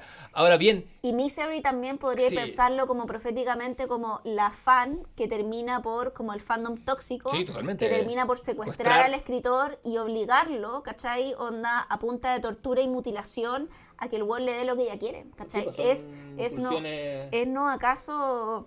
Stephen King, el profeta, Nostradamus. Bueno, es que yo creo que es muy lo que pasa ahora en redes sociales como con, con, ¿cachai? Como lo que hablamos de Dostoyevsky, es Carrie, ¿cachai? ¿En acaso en un nuevo capítulo, un capítulo futuro? Bueno, es que yo encuentro que es muy interesante leer los, la- los libros de Stephen King en ese código, weón. Es que Stephen King, eh, siendo alguien que escribe tanto y produce tanto y que es tan contemporáneo y por eso sus adaptaciones eh, vienen tan rápido, es el que igual le toma el pulso a la sociedad, ¿cachai? Y, y- y tiene novelas que, de nuevo, por lo general no plantean, como las buenas novelas, no plantean respuestas, sino plantean preguntas o, o- o- o plantean cuestionamientos. No, ponte tú con Pet Cemetery, que yo la leí y sentí miedo. La wea es brutal. No, sí, ah. Onda como, es que, ¿sabéis qué? La gente dice, oh, y la película, la de los 80, que igual es brutal, pero, ¿cierto, Juan Gabriel? Pero no alcanza, onda, Pet Cemetery es, eh, es brígida. La novela hace una weá que yo me acuerdo que era como que no quería poner los pies en el suelo, ¿cachai? Como que te da miedo. ¿No? Tiene, sí, a mí me gusta mucho, tanto en, en su construcción, eh, por ejemplo, con- volviendo a Carrie, que me encanta, Carrie pasáis tanto tiempo en nada, como conociendo al pueblo, lentamente, la- toda la vida de todo el mundo, y es porque después los vaya, van a morirse todos, Sí, po. entonces cuando se mueren, te pegan la wea, Claro, ¿cachai? y y es que es una técnica muy, eh, parece básico, pero no te es pega sobre todo cuando se muere el que es como el que va con Carrie. Sí, Porque, ¿cachai? Que el weón no era malo. no. Era como. eh, igual era un. O sea, era un cabro que se juntaba con pura huevonao, pero que no era una mala persona, weón. Porque él, eh, la única que sobrevive es su. Sí. Porque no va, ¿cachai? Como. por- porque no va para que vaya Carrie con él. Esa, es mi- esa es mi estrategia para sobrevivir. a todo lo que- ¿cachai? No, es, es la única que Que sobrevive. recuerda, sí, sí. sí, la que. Sí. Eh, bueno, igual después le han hecho, yo encuentro que la mejor es la de Brian De Palma, porque es muy cercana a la novela. Después han hecho, bueno, un montón de Carries, como que, bueno, Sí, porque no vale como que. Carrie sobrevive y su locura, unas weas que hacen como no vale la pena, onda. Sí, pero como la para Brian De. Palma, joya. Sí, una buena película, muy buena película. Y además, no, como te digo, tiene eso. La, la novela me llama la atención, que es como. La, la novela es como esas montañas rusas en que va agarrando vuelo muy Claro, lento por la guata de pero también es súper natural, pero es ese súper natural extraño Stephen King, como fantástico extraño, como que le da una, una mm, que creo que era el, fan- el fantástico extraño, el fantástico que al final tiene una explicación, un poco como los asesinatos de la Rue Morgue de, ¿De Poe? de Poe, que al final era un orangután, ¿cachai? Como que no es como... Spoiler para una novela Ya, de, tres- de, pero, 300 bueno. de, 300 de dos siglos. Pero, pero ¿cachai? Como que a- acá igual te dice como la telequinesis. Y hay muchos capi- eh, capítulos, me acuerdo en Carrie, explicándote científicamente cómo funciona la wea, ¿cachai? Como Sí. tiene... Que es un poco lo que pasa también en El Resplandor, ¿cachai? Que el pendejo tiene una, una wea especial, pero una wea que puede ser explicada igual científicamente. Y en la novela igual te la explican, como que este brillo que este personaje en el fondo ve como del conserje ve como una manera más espiritual tiene una, una bajada psíquica, Sí. Como, y que creo que el mejor Stephen King que escribe es el que no se mete tanto en lo ovni y en lo sobrenatural, y bueno, y el weón sea la chucha. Sí, totalmente. Porque yo he leí, le he leído novelas así, Tommy Knockers y de repente ya la premisa entretenida, pero bueno, no sabe qué hacer con la huesa de la mierda. Sí, tiene, tiene, bueno, tiene, tiene altos y bajos, pero mm, sí. Estaba pensando que deberíamos hacer una, un, un remake queer de El Resplandor que se llamara El Brillo. El brillo. El Brillo. Brilla, Brilla. bueno, brilla. Oye, ¿pa- ¿qué es para ti Stand By Me que no me has dicho? Ah, este para mí, para mí es... ¿Stand by Es Buddy Richard, es Charlotte Charlotte, es Samar. No, eh, Stand By Me es una... ¿Sabes que ahora la vi como una buena obra? No, no entré en la empatía con ninguno de los personajes. Quizá porque ya no soy un niño o quizás por otras cosas. Me quedé muy fascinado por, la, por su construcción. La pude admirar como un, como un objeto casi perfecto. La primera vez que la vi también fue muy... Y lo peor de todo es que la primera vez que la vi era muy chico para verla. Como que no Ah. entendía, porque tenía 8 años, entonces pensé, estas cosas van a pasar, ¿cachai? Como viendo Spinal Tap. Eh, sentía, claro, tuve que como me irán a pasar estas cosas. No me fueron pasando, tuve, tengo cuatro amigos, tengo el tema del... Claro. Pero tengo cero, yo soy con, cero nostalgia. Sí, a mí yo, o sea, cero- yo, o sea, yo- yo yo- también tengo a mi amigo el colegio y todo, pero claro, no, No, pero tengo... yo tengo, ese- tengo esa, esa- esa- es- ese discursito de que el colegio era tan bacano, o Ah, la no, infancia, no, tengo tampoco. ni uno, No, como no, tengo ni un interés, no, me- no- no me interesaría revivirlo de ninguna forma. O sea, tengo como cuestiones de que la infancia es bacán como por ser niño, pero no como por... bueno, las infancias son terribles, yo creo, o sea, O sea, es que, a lo es que yo tuve una buena infancia. Quizá, entonces quizá como, puede ser, ¿cachai? Como que para mí eh, la infancia fue un proceso bacán como de amigos, de familia, pero claro. sí, yo encuentro, yo encuentro que hay una, o sea, lo que pasa, y también lo digo medio reaccionariamente, como que hay, hay, hay un cierto discurso pro infancia de gente que no tuvo infancias felices claramente, pero como decir, ay, es que la infancia, la infancia no fue tan, yo no volvería a mi infancia ni cagando, o sea, O sea, yo creo que la infancia es un periodo más. Esa es la wea. ¿cachai? También, sí, Como- es una etapa, o sea, es importante porque hay ciertas cosas como formativas, etcétera, etcétera, pero no creo que sea así la, la gran gracia. Ma, yo- o sea, yo soy muy fan de la adultez, tengo que decirlo. Uso pena de ser medio adultocéntrico mis weas, Mm. cada vez me tengo que llamar al orden, pero creo que la independencia de la adultez es una wea bacán. Pero, volviendo un poco a, a- a lo que me pasa con Stand By Me, es que veo a estos personajes, veo las cosas que me pasaron y no, y creo que lo que, así, de nuevo, el, quizá el, el momento que me llega más al corazón es el momento en que el buen se encuentra con el ciervo. Hoy es precioso. Es que es. Con la sierva. Con la sierva, seamos, ah, tengamos- Sí. seamos claros. Eh, pero es un siervo de Porque Dios. si hubiera sido un ciervo, hubiera sido distinto. ¿Tú decís? Sí, ¿A porque... esa, ¿A esa edad tienen cornamenta tan demarcada? ¿O son, es que son niños? Es, Sí, una, es, una, es una No, criatura, es un, igual un- es un les- cachorro. les ¿cachai? sale. Tienen como unos micro cachos. ¿Se le ve No, el sí. venado? Sí, sí, sí. ya. No, si esta guay yo la sé porque como que me, me tatué un pudú, ¿cachai? De hecho me tatué un pudú... ¿Macho? O sea, ¿Ten- ¿Tenés todo machito? eh, n- no, pues porque no tiene cuernos, pues. Ay, ya, bueno, porque... Es una pudú. ¿Y- O un pudú bebé. ¿Y qué tenías en el otro brazo? Eh, no lo puedo decir porque voy a... Ya, pues, que si no voy a hacer spoiler de lo que viene. Ya. Tengo, Bueno. una- tengo un mono animado. Ya. Ya. Bueno, la Voy a hacer un tatuaje nuevo, te dije.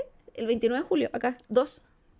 ¿Qué, ¿Qué va a hacer? Voy a hacer acá una mosca a pescar. De esas de... ¿Por tu las- padre? Sí. ¿Ya? ¿Y la otra? Eh, voy a hacer un humo.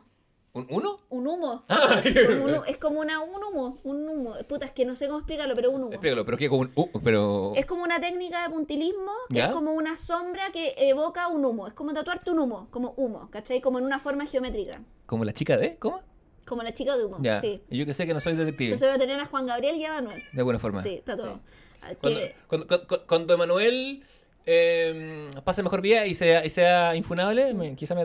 Y yo que sé que no soy detective. Sí, yo también lo estoy pensando. Eh, ahora bien, el momento para mí del, del encuentro con la sierva, no puedo explicar exactamente. Creo, creo, que, creo que lo que me conecta con ese momento, y más ahora que he estado viviendo un poquito en el bosque y otras cosas así, es que me lleva a los momentos actuales que uno se guarda, las weas que Sí. no compartís en redes, las weas que, que, que- que, que en un, que en un mundo de supervigilancia, en un mundo de marcar tarjeta, en un mundo de, de, de hiperconexión, son cada vez más escasos los momentos Sí. que tú decís. Porque claro, si Dios tú, si tú estás en un bosque y te sale, y te sale un ciervo, ahora Le sacáis una foto. una foto para compartir con tus amigos Claro. porque es el momento. Y de hecho, pero... cuando uno cuenta weas que le pasan y te dicen, weón, y no sacaste una foto, weón, no saqué una foto, hasta uno se sorprende, como, o lo estaba pasando tan bien, o la wea fue tan, que no se me ocurrió sacarle una foto. A mí me. En, este, en esta última pasada, que ahora que, que, que la trufa volvió de Rumania, a veces estamos jugando y hace unas cosas muy chistosas o muy tiernas.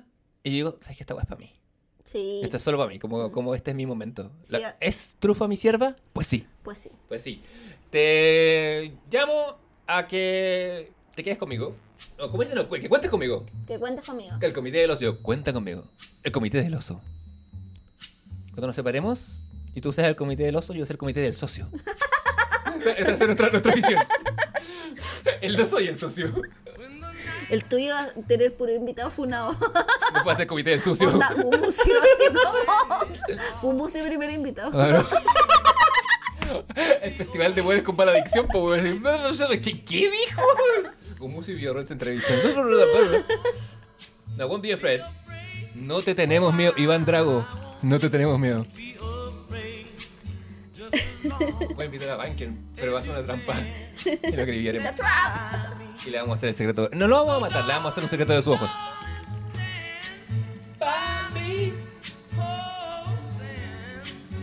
Qué facha la de Benny King. Debería- esto vamos a subir esta foto a las redes. Sí. ¿Se acostaría usted con este hombre? Pues yo sí.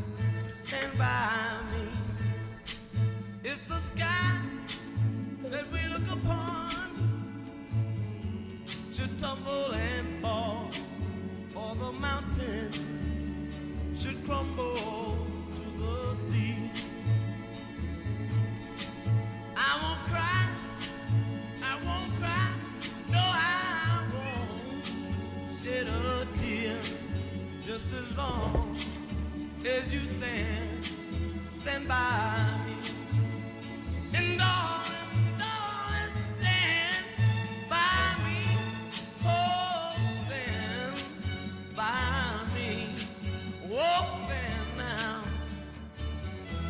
by me.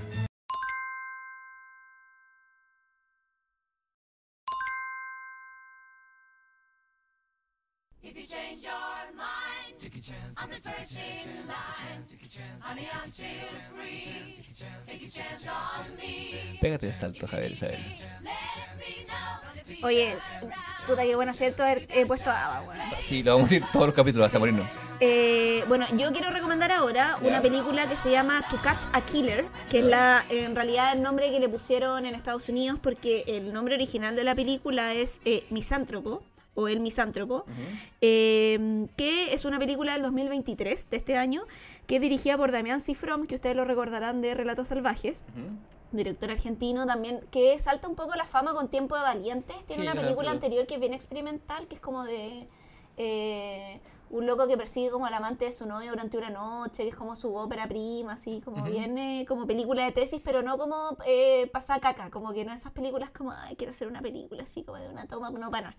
Bueno, pero eh, Damián Cifrón, que es conocido internacionalmente por Relato Salvaje, o ahí salta un poco al- al- a la palestra internacional, escribe esta película junto con Jonah Weickman, que está eh, em, protagonizada por Shailene Woodley, que la recordarán de Big Little Liars, o también eh, Big Little Lies, perdón, o también de toda esta eh, weá de Divergente, como que ella es la protagonista de esa eh, franquicia. Y también está Ben Mendelssohn, para mí Ben Mendelssohn es un favorito de la casa, weón, porque Sí. puta, qué manera de actuar bien Ben Mendelssohn, weón. ¿Qué manera de ser una persona distinta en, eh, digamos, Rogue One y lo que está haciendo ahora en Secret Invasion? No, y espérate, tú lo podrías ver en la primera temporada de una mm, serie de Netflix que bueno, muy buena, que pasó muy piola, que se llamaba como Bloodline, que él hace como una especie de hermano que vuelve después como de la cárcel, bueno, así increíble. Ben Mendelssohn es tan bueno que hay un capítulo de Barry que se llama Ben Mendelssohn. Bueno, es muy buen actor. Y también está el Giovanna Depo y Ralph Ineson en el casting principal. Y se trata la película precisamente de cómo el FBI, eh, que es Ben Mendelssohn, un eh, detective, o más bien como eh, tiene un lugar importante en- dentro del FBI, tiene un grupo a su cargo, eh, él un poco toma, o más bien como recluta a la eh, personaje de la Shailene Woodley, porque precisamente hay un francotirador suelto. ¿Y qué ocurre? Ocurre que esto ocurre en- la ciudad de Baltimore durante un año nuevo, aprovechando el destello de los disparos, ¿cachai? O sea, de estos destellos de los artificiales? fuegos artificiales. eh, un loco desde un edificio, eh, de un rascacielos, en toda la zona de rascacielos de Baltimore, se pone a eh, dispararle a las personas desde sus casas. ¿Cachai? Y mata, ponte tú a, weón, 20 personas. Onda, pero así con una onda como un francotirador que tiene una puntería, pero brígida, ¿cachai? Onda, le dispara gente, ponte tú, gente que está en su living como pasando el año nuevo, puta, le llega un balazo a una persona X. Otra que está en un jacuzzi en un último piso, ¿cachai? Y así. Y es como al azar, como mata a una cantidad brutal de personas y empiezan precisamente durante toda la película a rastrear a este weón, ¿cachai? Como que Este misántropo. ¿Quién- a este misántropo, ¿cachai?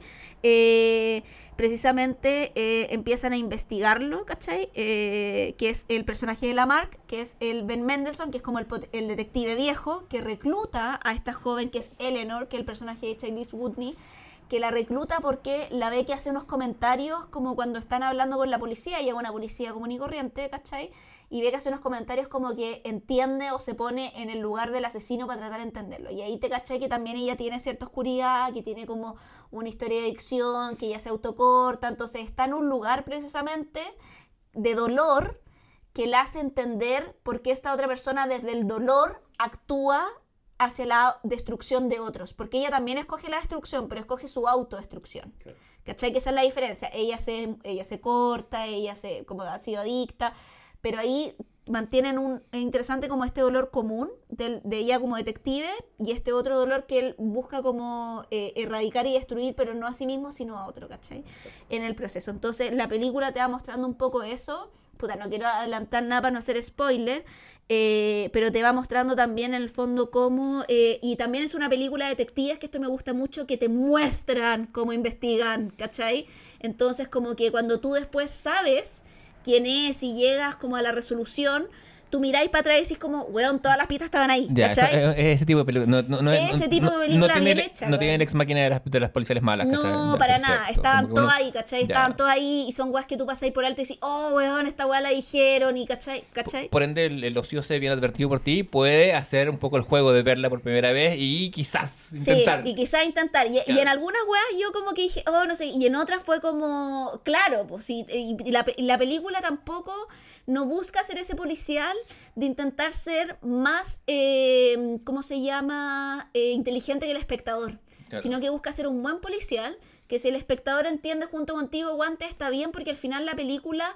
Creo que su objetivo mayor no es solo eso, sino que su objetivo mayor también es colateralmente, aunque colateralmente de manera muy presente, cuestionarse el tema del acceso a la arma en Estados Unidos. Perfecto. ¿Cachai? Y creo que también por eso la película, si bien está estrenada en Canadá, en festivales franceses y tiene platas francesas canadienses, tuvo una eh, re- eh, como repercusión o una revisión más o menos mixta de la crítica en Estados Unidos. Tenía como un 50% de aprobación en Rotten Tomatoes y nosotros, weón, que la vimos, decíamos como, pero ¿por qué si la weá es un policial súper bien hecho? Como, o sea, para tener mínimo un 70-80, ¿cachai? O sea, hay películas mucho más malas que tienen mejor y creo que también se, mete sabe quiénes votan ahí? porque se mete en una crítica que a los gringos no les gusta mucho, que ellos que les digan como, hermanito, aquí tú tienes un problema con el acceso al arma, ¿cachai? O sea, no puede ser que un hueón X pueda, eh, tengan armas que son militares de destrucción masiva, ¿cachai? Y que tengan acceso a esa hueá con una facilidad, o sea, no está bien, ¿cachai? Y la película nunca te dice eso, no está bien, pero está ahí. Entonces es demasiado obvia la crítica, ¿cachai? Entonces creo que... ¿Dónde está esta película? ¿Dónde la vamos a ver? Yo la descargué. Ya. Sí, la, está en los internet, en la, está en Cuevana, Ujú. eh, en Cuevana 3, eh, que se puede ver online. Estará en Stremio, como todo está en Stremio. Está en Stremio y la pueden también descargar de, no sé, HGIFI u otros sitios de descarga Sí, esas películas. cosas. Ahí Sí. donde. Y no, y está así Full HD y todo, así que, pero recomendadísima, véanla, compacta, se pasa rápido y es una película de detective donde por favor, gracias, muéstrenos a los detectives investigando porque de eso se trata las películas de detectives. Exactamente. Yo voy a hacer, voy a recomendar ah, más La Sandía Calada, pero es una película también argentina del año 2009, que ganó el Oscar, así que no estoy recomendando ninguna rareza. Es que es El secreto de sus ojos, película que yo vi, la vi dos veces en el cine hace 12 años, a la sazón, porque no quería terminar un capítulo del Comité del Ocio sin decir a la sazón. Eso mismo te iba a decir, no Eh, lo había dicho en todo el he- capítulo. He, cambiado, más no he cambiado tanto. Eh, y hace poco la vi de nuevo y dije, Dios, qué película más perfecta en su dirección. Eh, rápidamente es una película que adapta una novela de Eduardo Sacheri, que escribe algo más que esos cuentos de fútbol que lo han hecho tan famosos, que, que La pregunta de sus ojos es el nombre de la novela, que va de un, eh, un agente judicial que está retirado, que es, de- que es Ricardo Darín, el novio de América, y de Susana Jiménez en su momento, o de la Moria. No me acuerdo, o quizá de ambas, pero bueno, ambas. de Susana, de Susana Sí. Jiménez, ciertamente, cuando, cuando- en la época de la- que Susana Jiménez todavía estaba como haciendo la transición de ser como diva de boat a ser diva de a ser una señora de televisión, como Claro, que como esa transición como de Porque Moria nunca hizo esa no, transición. pues Moria, Moria fue- murió forever diva, ¿cachai? Sí. Eh, ah, no- o no- sea, sorry, pero yo si quiero ser alguien, quiero ser Moria. me parece un excelente role Sí. model para ti, para todos nuestros escuchas. Eh, o Graciela Sí. Alfano, pero ese es otro tema. Eh, ahora bien, eh, claro, él se, se dedica como a se- está retirado, se dedica a reabrir un caso que siempre le quedó dando vuelta de un asesinato aparentemente, o sea, que, es- que es muy eh, pasional, en el que además en, en su no resolución intervinieron eh, las fuerzas de la dictadura de turno, como las influencias. Es una... Puta, una película O sea, una película sobre la dictadura que no es sobre la dictadura. Es como. ¿cachai? Esa es la Y- wea. y, es una película de amor sin ser una película de amor, ¿cachai? Es, eh, una es eh, yo, como te digo, ¿Tú leíste la novela? eh, no, no la leo. ¿Tú? Tampoco. Pero No, tengo ganas de leerla. Sí, me pasa que Sacheri lo tengo medio tachado. O sea, tengo mucho el rollo, está muy filtrado por los cuentos de fútbol para mí, entonces por eso. Pero, eh, pero aparte la película es tan, tan re buena, como que yo, como, como, como te decía, la, la volví a ver y quedé altamente impresionado. Como pasado el impacto, Mm. pasado el hype, han pasado más de 10 años. No, y doce- las dosis de humor que tiene, como. Puta, que aparte está, está Guillermo Franchella, po, O sea, que... Pero debe- también es heavy que esta película como que tira de nuevo para arriba la carrera de Guillermo Franchella. Sí, sí, porque Guillermo está- Franchella, o sea, no es que estuviera mal su carrera, pero estaba sindicado muy como un weón que hace chistes. Sí, como- es muy de revista, de, la- de lo que se conoce como la Y, revista... y- y como de esta lógica como más como de revista comercial y de series de televisión, Sí, más de- como poco como poco artístico, ¿cachai? Como Claro. esta weá muy como que tiene el mundo de los actores y el teatro, es decir, como hay actores que hacen cosas en serio, como Darín, y hay otros weones que hacen como... Sí, acá, no, acá, yo debo, debo decir, debo decir eh, que hace oh, 12 años cuando vi esta película, la primera vez que la vi, no caché que era Franchella. Como cuando No, tenía, pues yo tampoco. como cuando tenía el bigote clásico, del que lo vimos en Brigada Me Cola, en esa, en esa otra serie que hacía de conserje, siempre como muy desde, desde lo picaresco. Ahora se saca el bigote y, y- y tiene un delivery así. Yo, yo creo que a Franchella le pasa algo similar, guardando las proporciones y la distancia, a lo que le pasa a Steve Carell cuando se mete al drama, ¿cachai? Claro. Como que a Franchella era como, ah, este actor que no sé qué, y Steve Carell también siempre encontrándolo muy bueno porque hacía comedia, pero weón, es como, y cuando se mete a hacer drama dice, chucha, puede hacer los dos. Claro, el tema- y lo hace perfecto. Claro, que ¿cachai? son, son actores que uno los ve entrar en escena y se empieza a reír. O ¿cachai? Como uno viene, viene medio condicionado. ah, eh, pero acá se esconde tanto en su... O sea, o por- más que esconderse, se adentra tanto en su personaje que yo cuando, cuando lo vi la primera vez no caché que era él. La segunda vez que lo vi lo pude disfrutar más. Y la tercera vez, con, como digo, con dos años de distancia, lo disfruté aún, aún más. Me no, y parece... empieza a tener, o sea, tiene Ponte tú, eh, después de esto, Franchella tiene otra película que es muy buena, que es del 2015, que está, una que se llama El Clan, que es como sobre esta, sobre la familia Pucho, que es esta familia como de, de ¿cómo se llama? Como de, de hueones que secuestraban, que se hacen millonarios como secuestrando gente, ¿cachai? ¿Te acordás que eso eh, pasó en Sí. Argentina, una familia que se dedicaba a secuestrar hueones hasta que un secuestro les sale mal y los meten presos? Y era una familia, ¿y por qué es importante ese caso? Porque es una familia literal de clase media, como si una familia que vive, bueno, no sé, donde anda, ponte tú, la Florida, Ñuñoa Macul, ¿cachai? Se pone a secuestrar a otras familias, ¿cachai? Como, no sé, de Vitacura las Condes la Reina, ¿cachai? Y la secuestra, cobran la weá y los dejan libre, y esa es su pega, ser secuestradores, ¿cachai? Hasta que les sale una weá mal, entonces, claro, agarran este caso y te lo cuentan. Y ahí el weón está en drama, ¿cachai? Y después vuelve a hacer, ponte tú Netflix, ahora tiene una comedia que es Sí. sobre un weón que al tiempo, Sí, sí, ¿cachai? sí, Entonces, como tiene mucho rango, weón. Yo lo encuentro un weón bacán, a mí me cae muy- A mí me la raja. Yo también sé que, tuvo- que, que- hubo ciertas resistencias y posiciones a, a- como que a, que apareciera, como que, como que, como que tamizaba un poco la película de una buena idea. Mentira, no, usted no le haga caso al prejuicio. No, ah, Vea es que tiene, la, el- tiene una de las mejores escenas de la película. Ah, ¿cuál? Tú, el- Tiene dos para mí que son la de la típica, el monólogo de su pasión. Sí, sí, sí, sobre Pero para mí su escena final ¿Mm? es la que yo digo, este weón es. Sí, La escena final es una weá. es hermoso. No. herm- brutal ah, y, y el delivery en cómo la actúa, ¿cachai? Siendo como que tú ves que el buen está... eh, ha- hace una weá actoral muy difícil, que es como cuando tú ves que un actor, cuando está actuando, al mismo tiempo ve al personaje pensando. Sí, sí, la, eh, la- es Como, la, la incertidumbre del como- personaje. Como, que tú lo ves como que voy a hacer esto y tú veis que el actor está actuando, que piensa lo que está haciendo, pero en verdad el actor ya sabe lo que va a hacer porque sabe lo que va a pasar, ¿cachai? Claro, claro, que, que- que algo, en efecto es muy difícil, porque el actor, eh, como tú decís, o sea, voy a repetir lo mismo concepto casi, Sí. porque claro, porque imagínate si tú supieras todo lo que va a pasar en tu vida, ¿cómo fingir sorpresa? O ni siquiera sorpresa, incertidumbre. La sorpresa se puede fingir más, O sea, pero el actúa el incertidumbre pensamiento, esa con- la encuentro tan difícil, con weón, tan poco, como ¿cachai? Y por lo mismo, muy difícil. porque y se ve poco en el cine también. Eh, Y además que, es que Franchella, eh, teniendo no solo su formación de teatro como, como toda la mayoría de los actores latinos, tiene formación de tele, ¿cachai? Mm. Sí. y- y la tele te trabaja las weas del close-up y lo va encima, ¿cachai? Entonces, no... Nada, eh, todos los yumpitos para El secreto de sus ojos, una película para ver y compartir. Y, em, mira, vamos a escuchar una canción, no sé si te suena esta canción. Ah, De... y con esto nos vamos despidiendo y cerramos acta hasta un próximo comité que se viene. ¿Sabes lo que se viene? ¿Es un bombazo? Solo voy a decir ¿Es una explosión rosada? Barbieheimer. Open... oh, no, Barbie Jaime. el- el- No, Barbie el Jaime, sí, sí, sí. sí. Barbie Jaime. Barbie Jaime. Trans, ahora trans. Sí, porque sabemos que en este comité yo voy a ir a ver Barbie primero y le voy a ir a ver Oppenheimer. Ja- Ja- Ja- Javiera me, Javiera me tira el, el prejuicio, pero tengo que decir, yo habría visto Barbie primero, pero... ¿Acaso me salió Tereque? No, claro, me encontré con un, con un tío que me dijo, no, eh, no, la verdad voy a mirar los horarios, ¿ah? Pero es que me pare- pero... Igual Barbie ya está todo comprado el primer día. O sea, lo sé porque yo compré y compré una de las últimas entradas que quedaba Porque que no compré, fuera. yo, Javier se gastó la plata con juntarte entero en comprar todas, todas las entradas No, no, no, compré dos entradas nomás, pero cuando compré para el primer día, ¿cachai? O sea, cuando vi las entradas del primer día, estaban eh, ya casi agotadas. Puta, eso significa que la sala Oppenheimer va a estar pasada a funa, po, weón.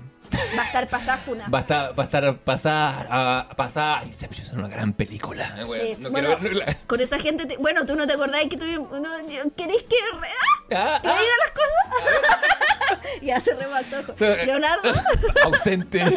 Me tomo un certificado médico. Javier Isabel. presente. ¿Aristóteles? Aristóteles, ¡ay no! Y Trufa En Rumania. en. O sea, no está en Santiago, pero está Sí. descansando.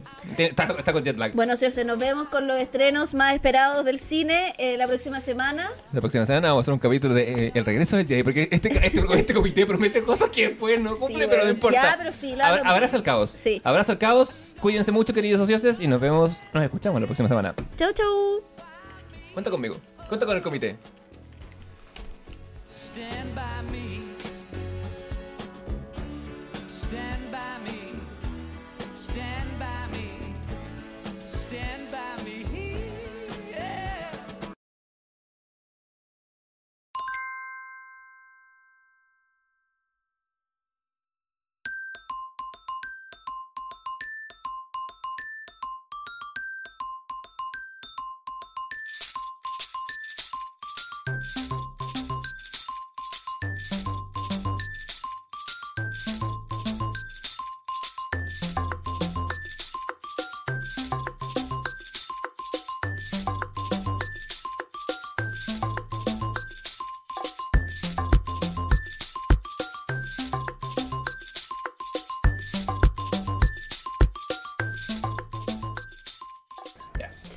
Más flojos con los... Hemos estado flojos de referir a mí porque hago la wea. Sí, Es que hay menos. es como una... ¿Hay cachado cuando hacía esas críticas que como que Sí. la decía en plural, pero en verdad se la estáis diciendo a una no. persona? Yo hago mucho esa weá. No me digas. Como decir como, oye, no hemos, ¿cachai? Y siempre me dicen, hemos suena mucho, ¿cachai? Y siempre...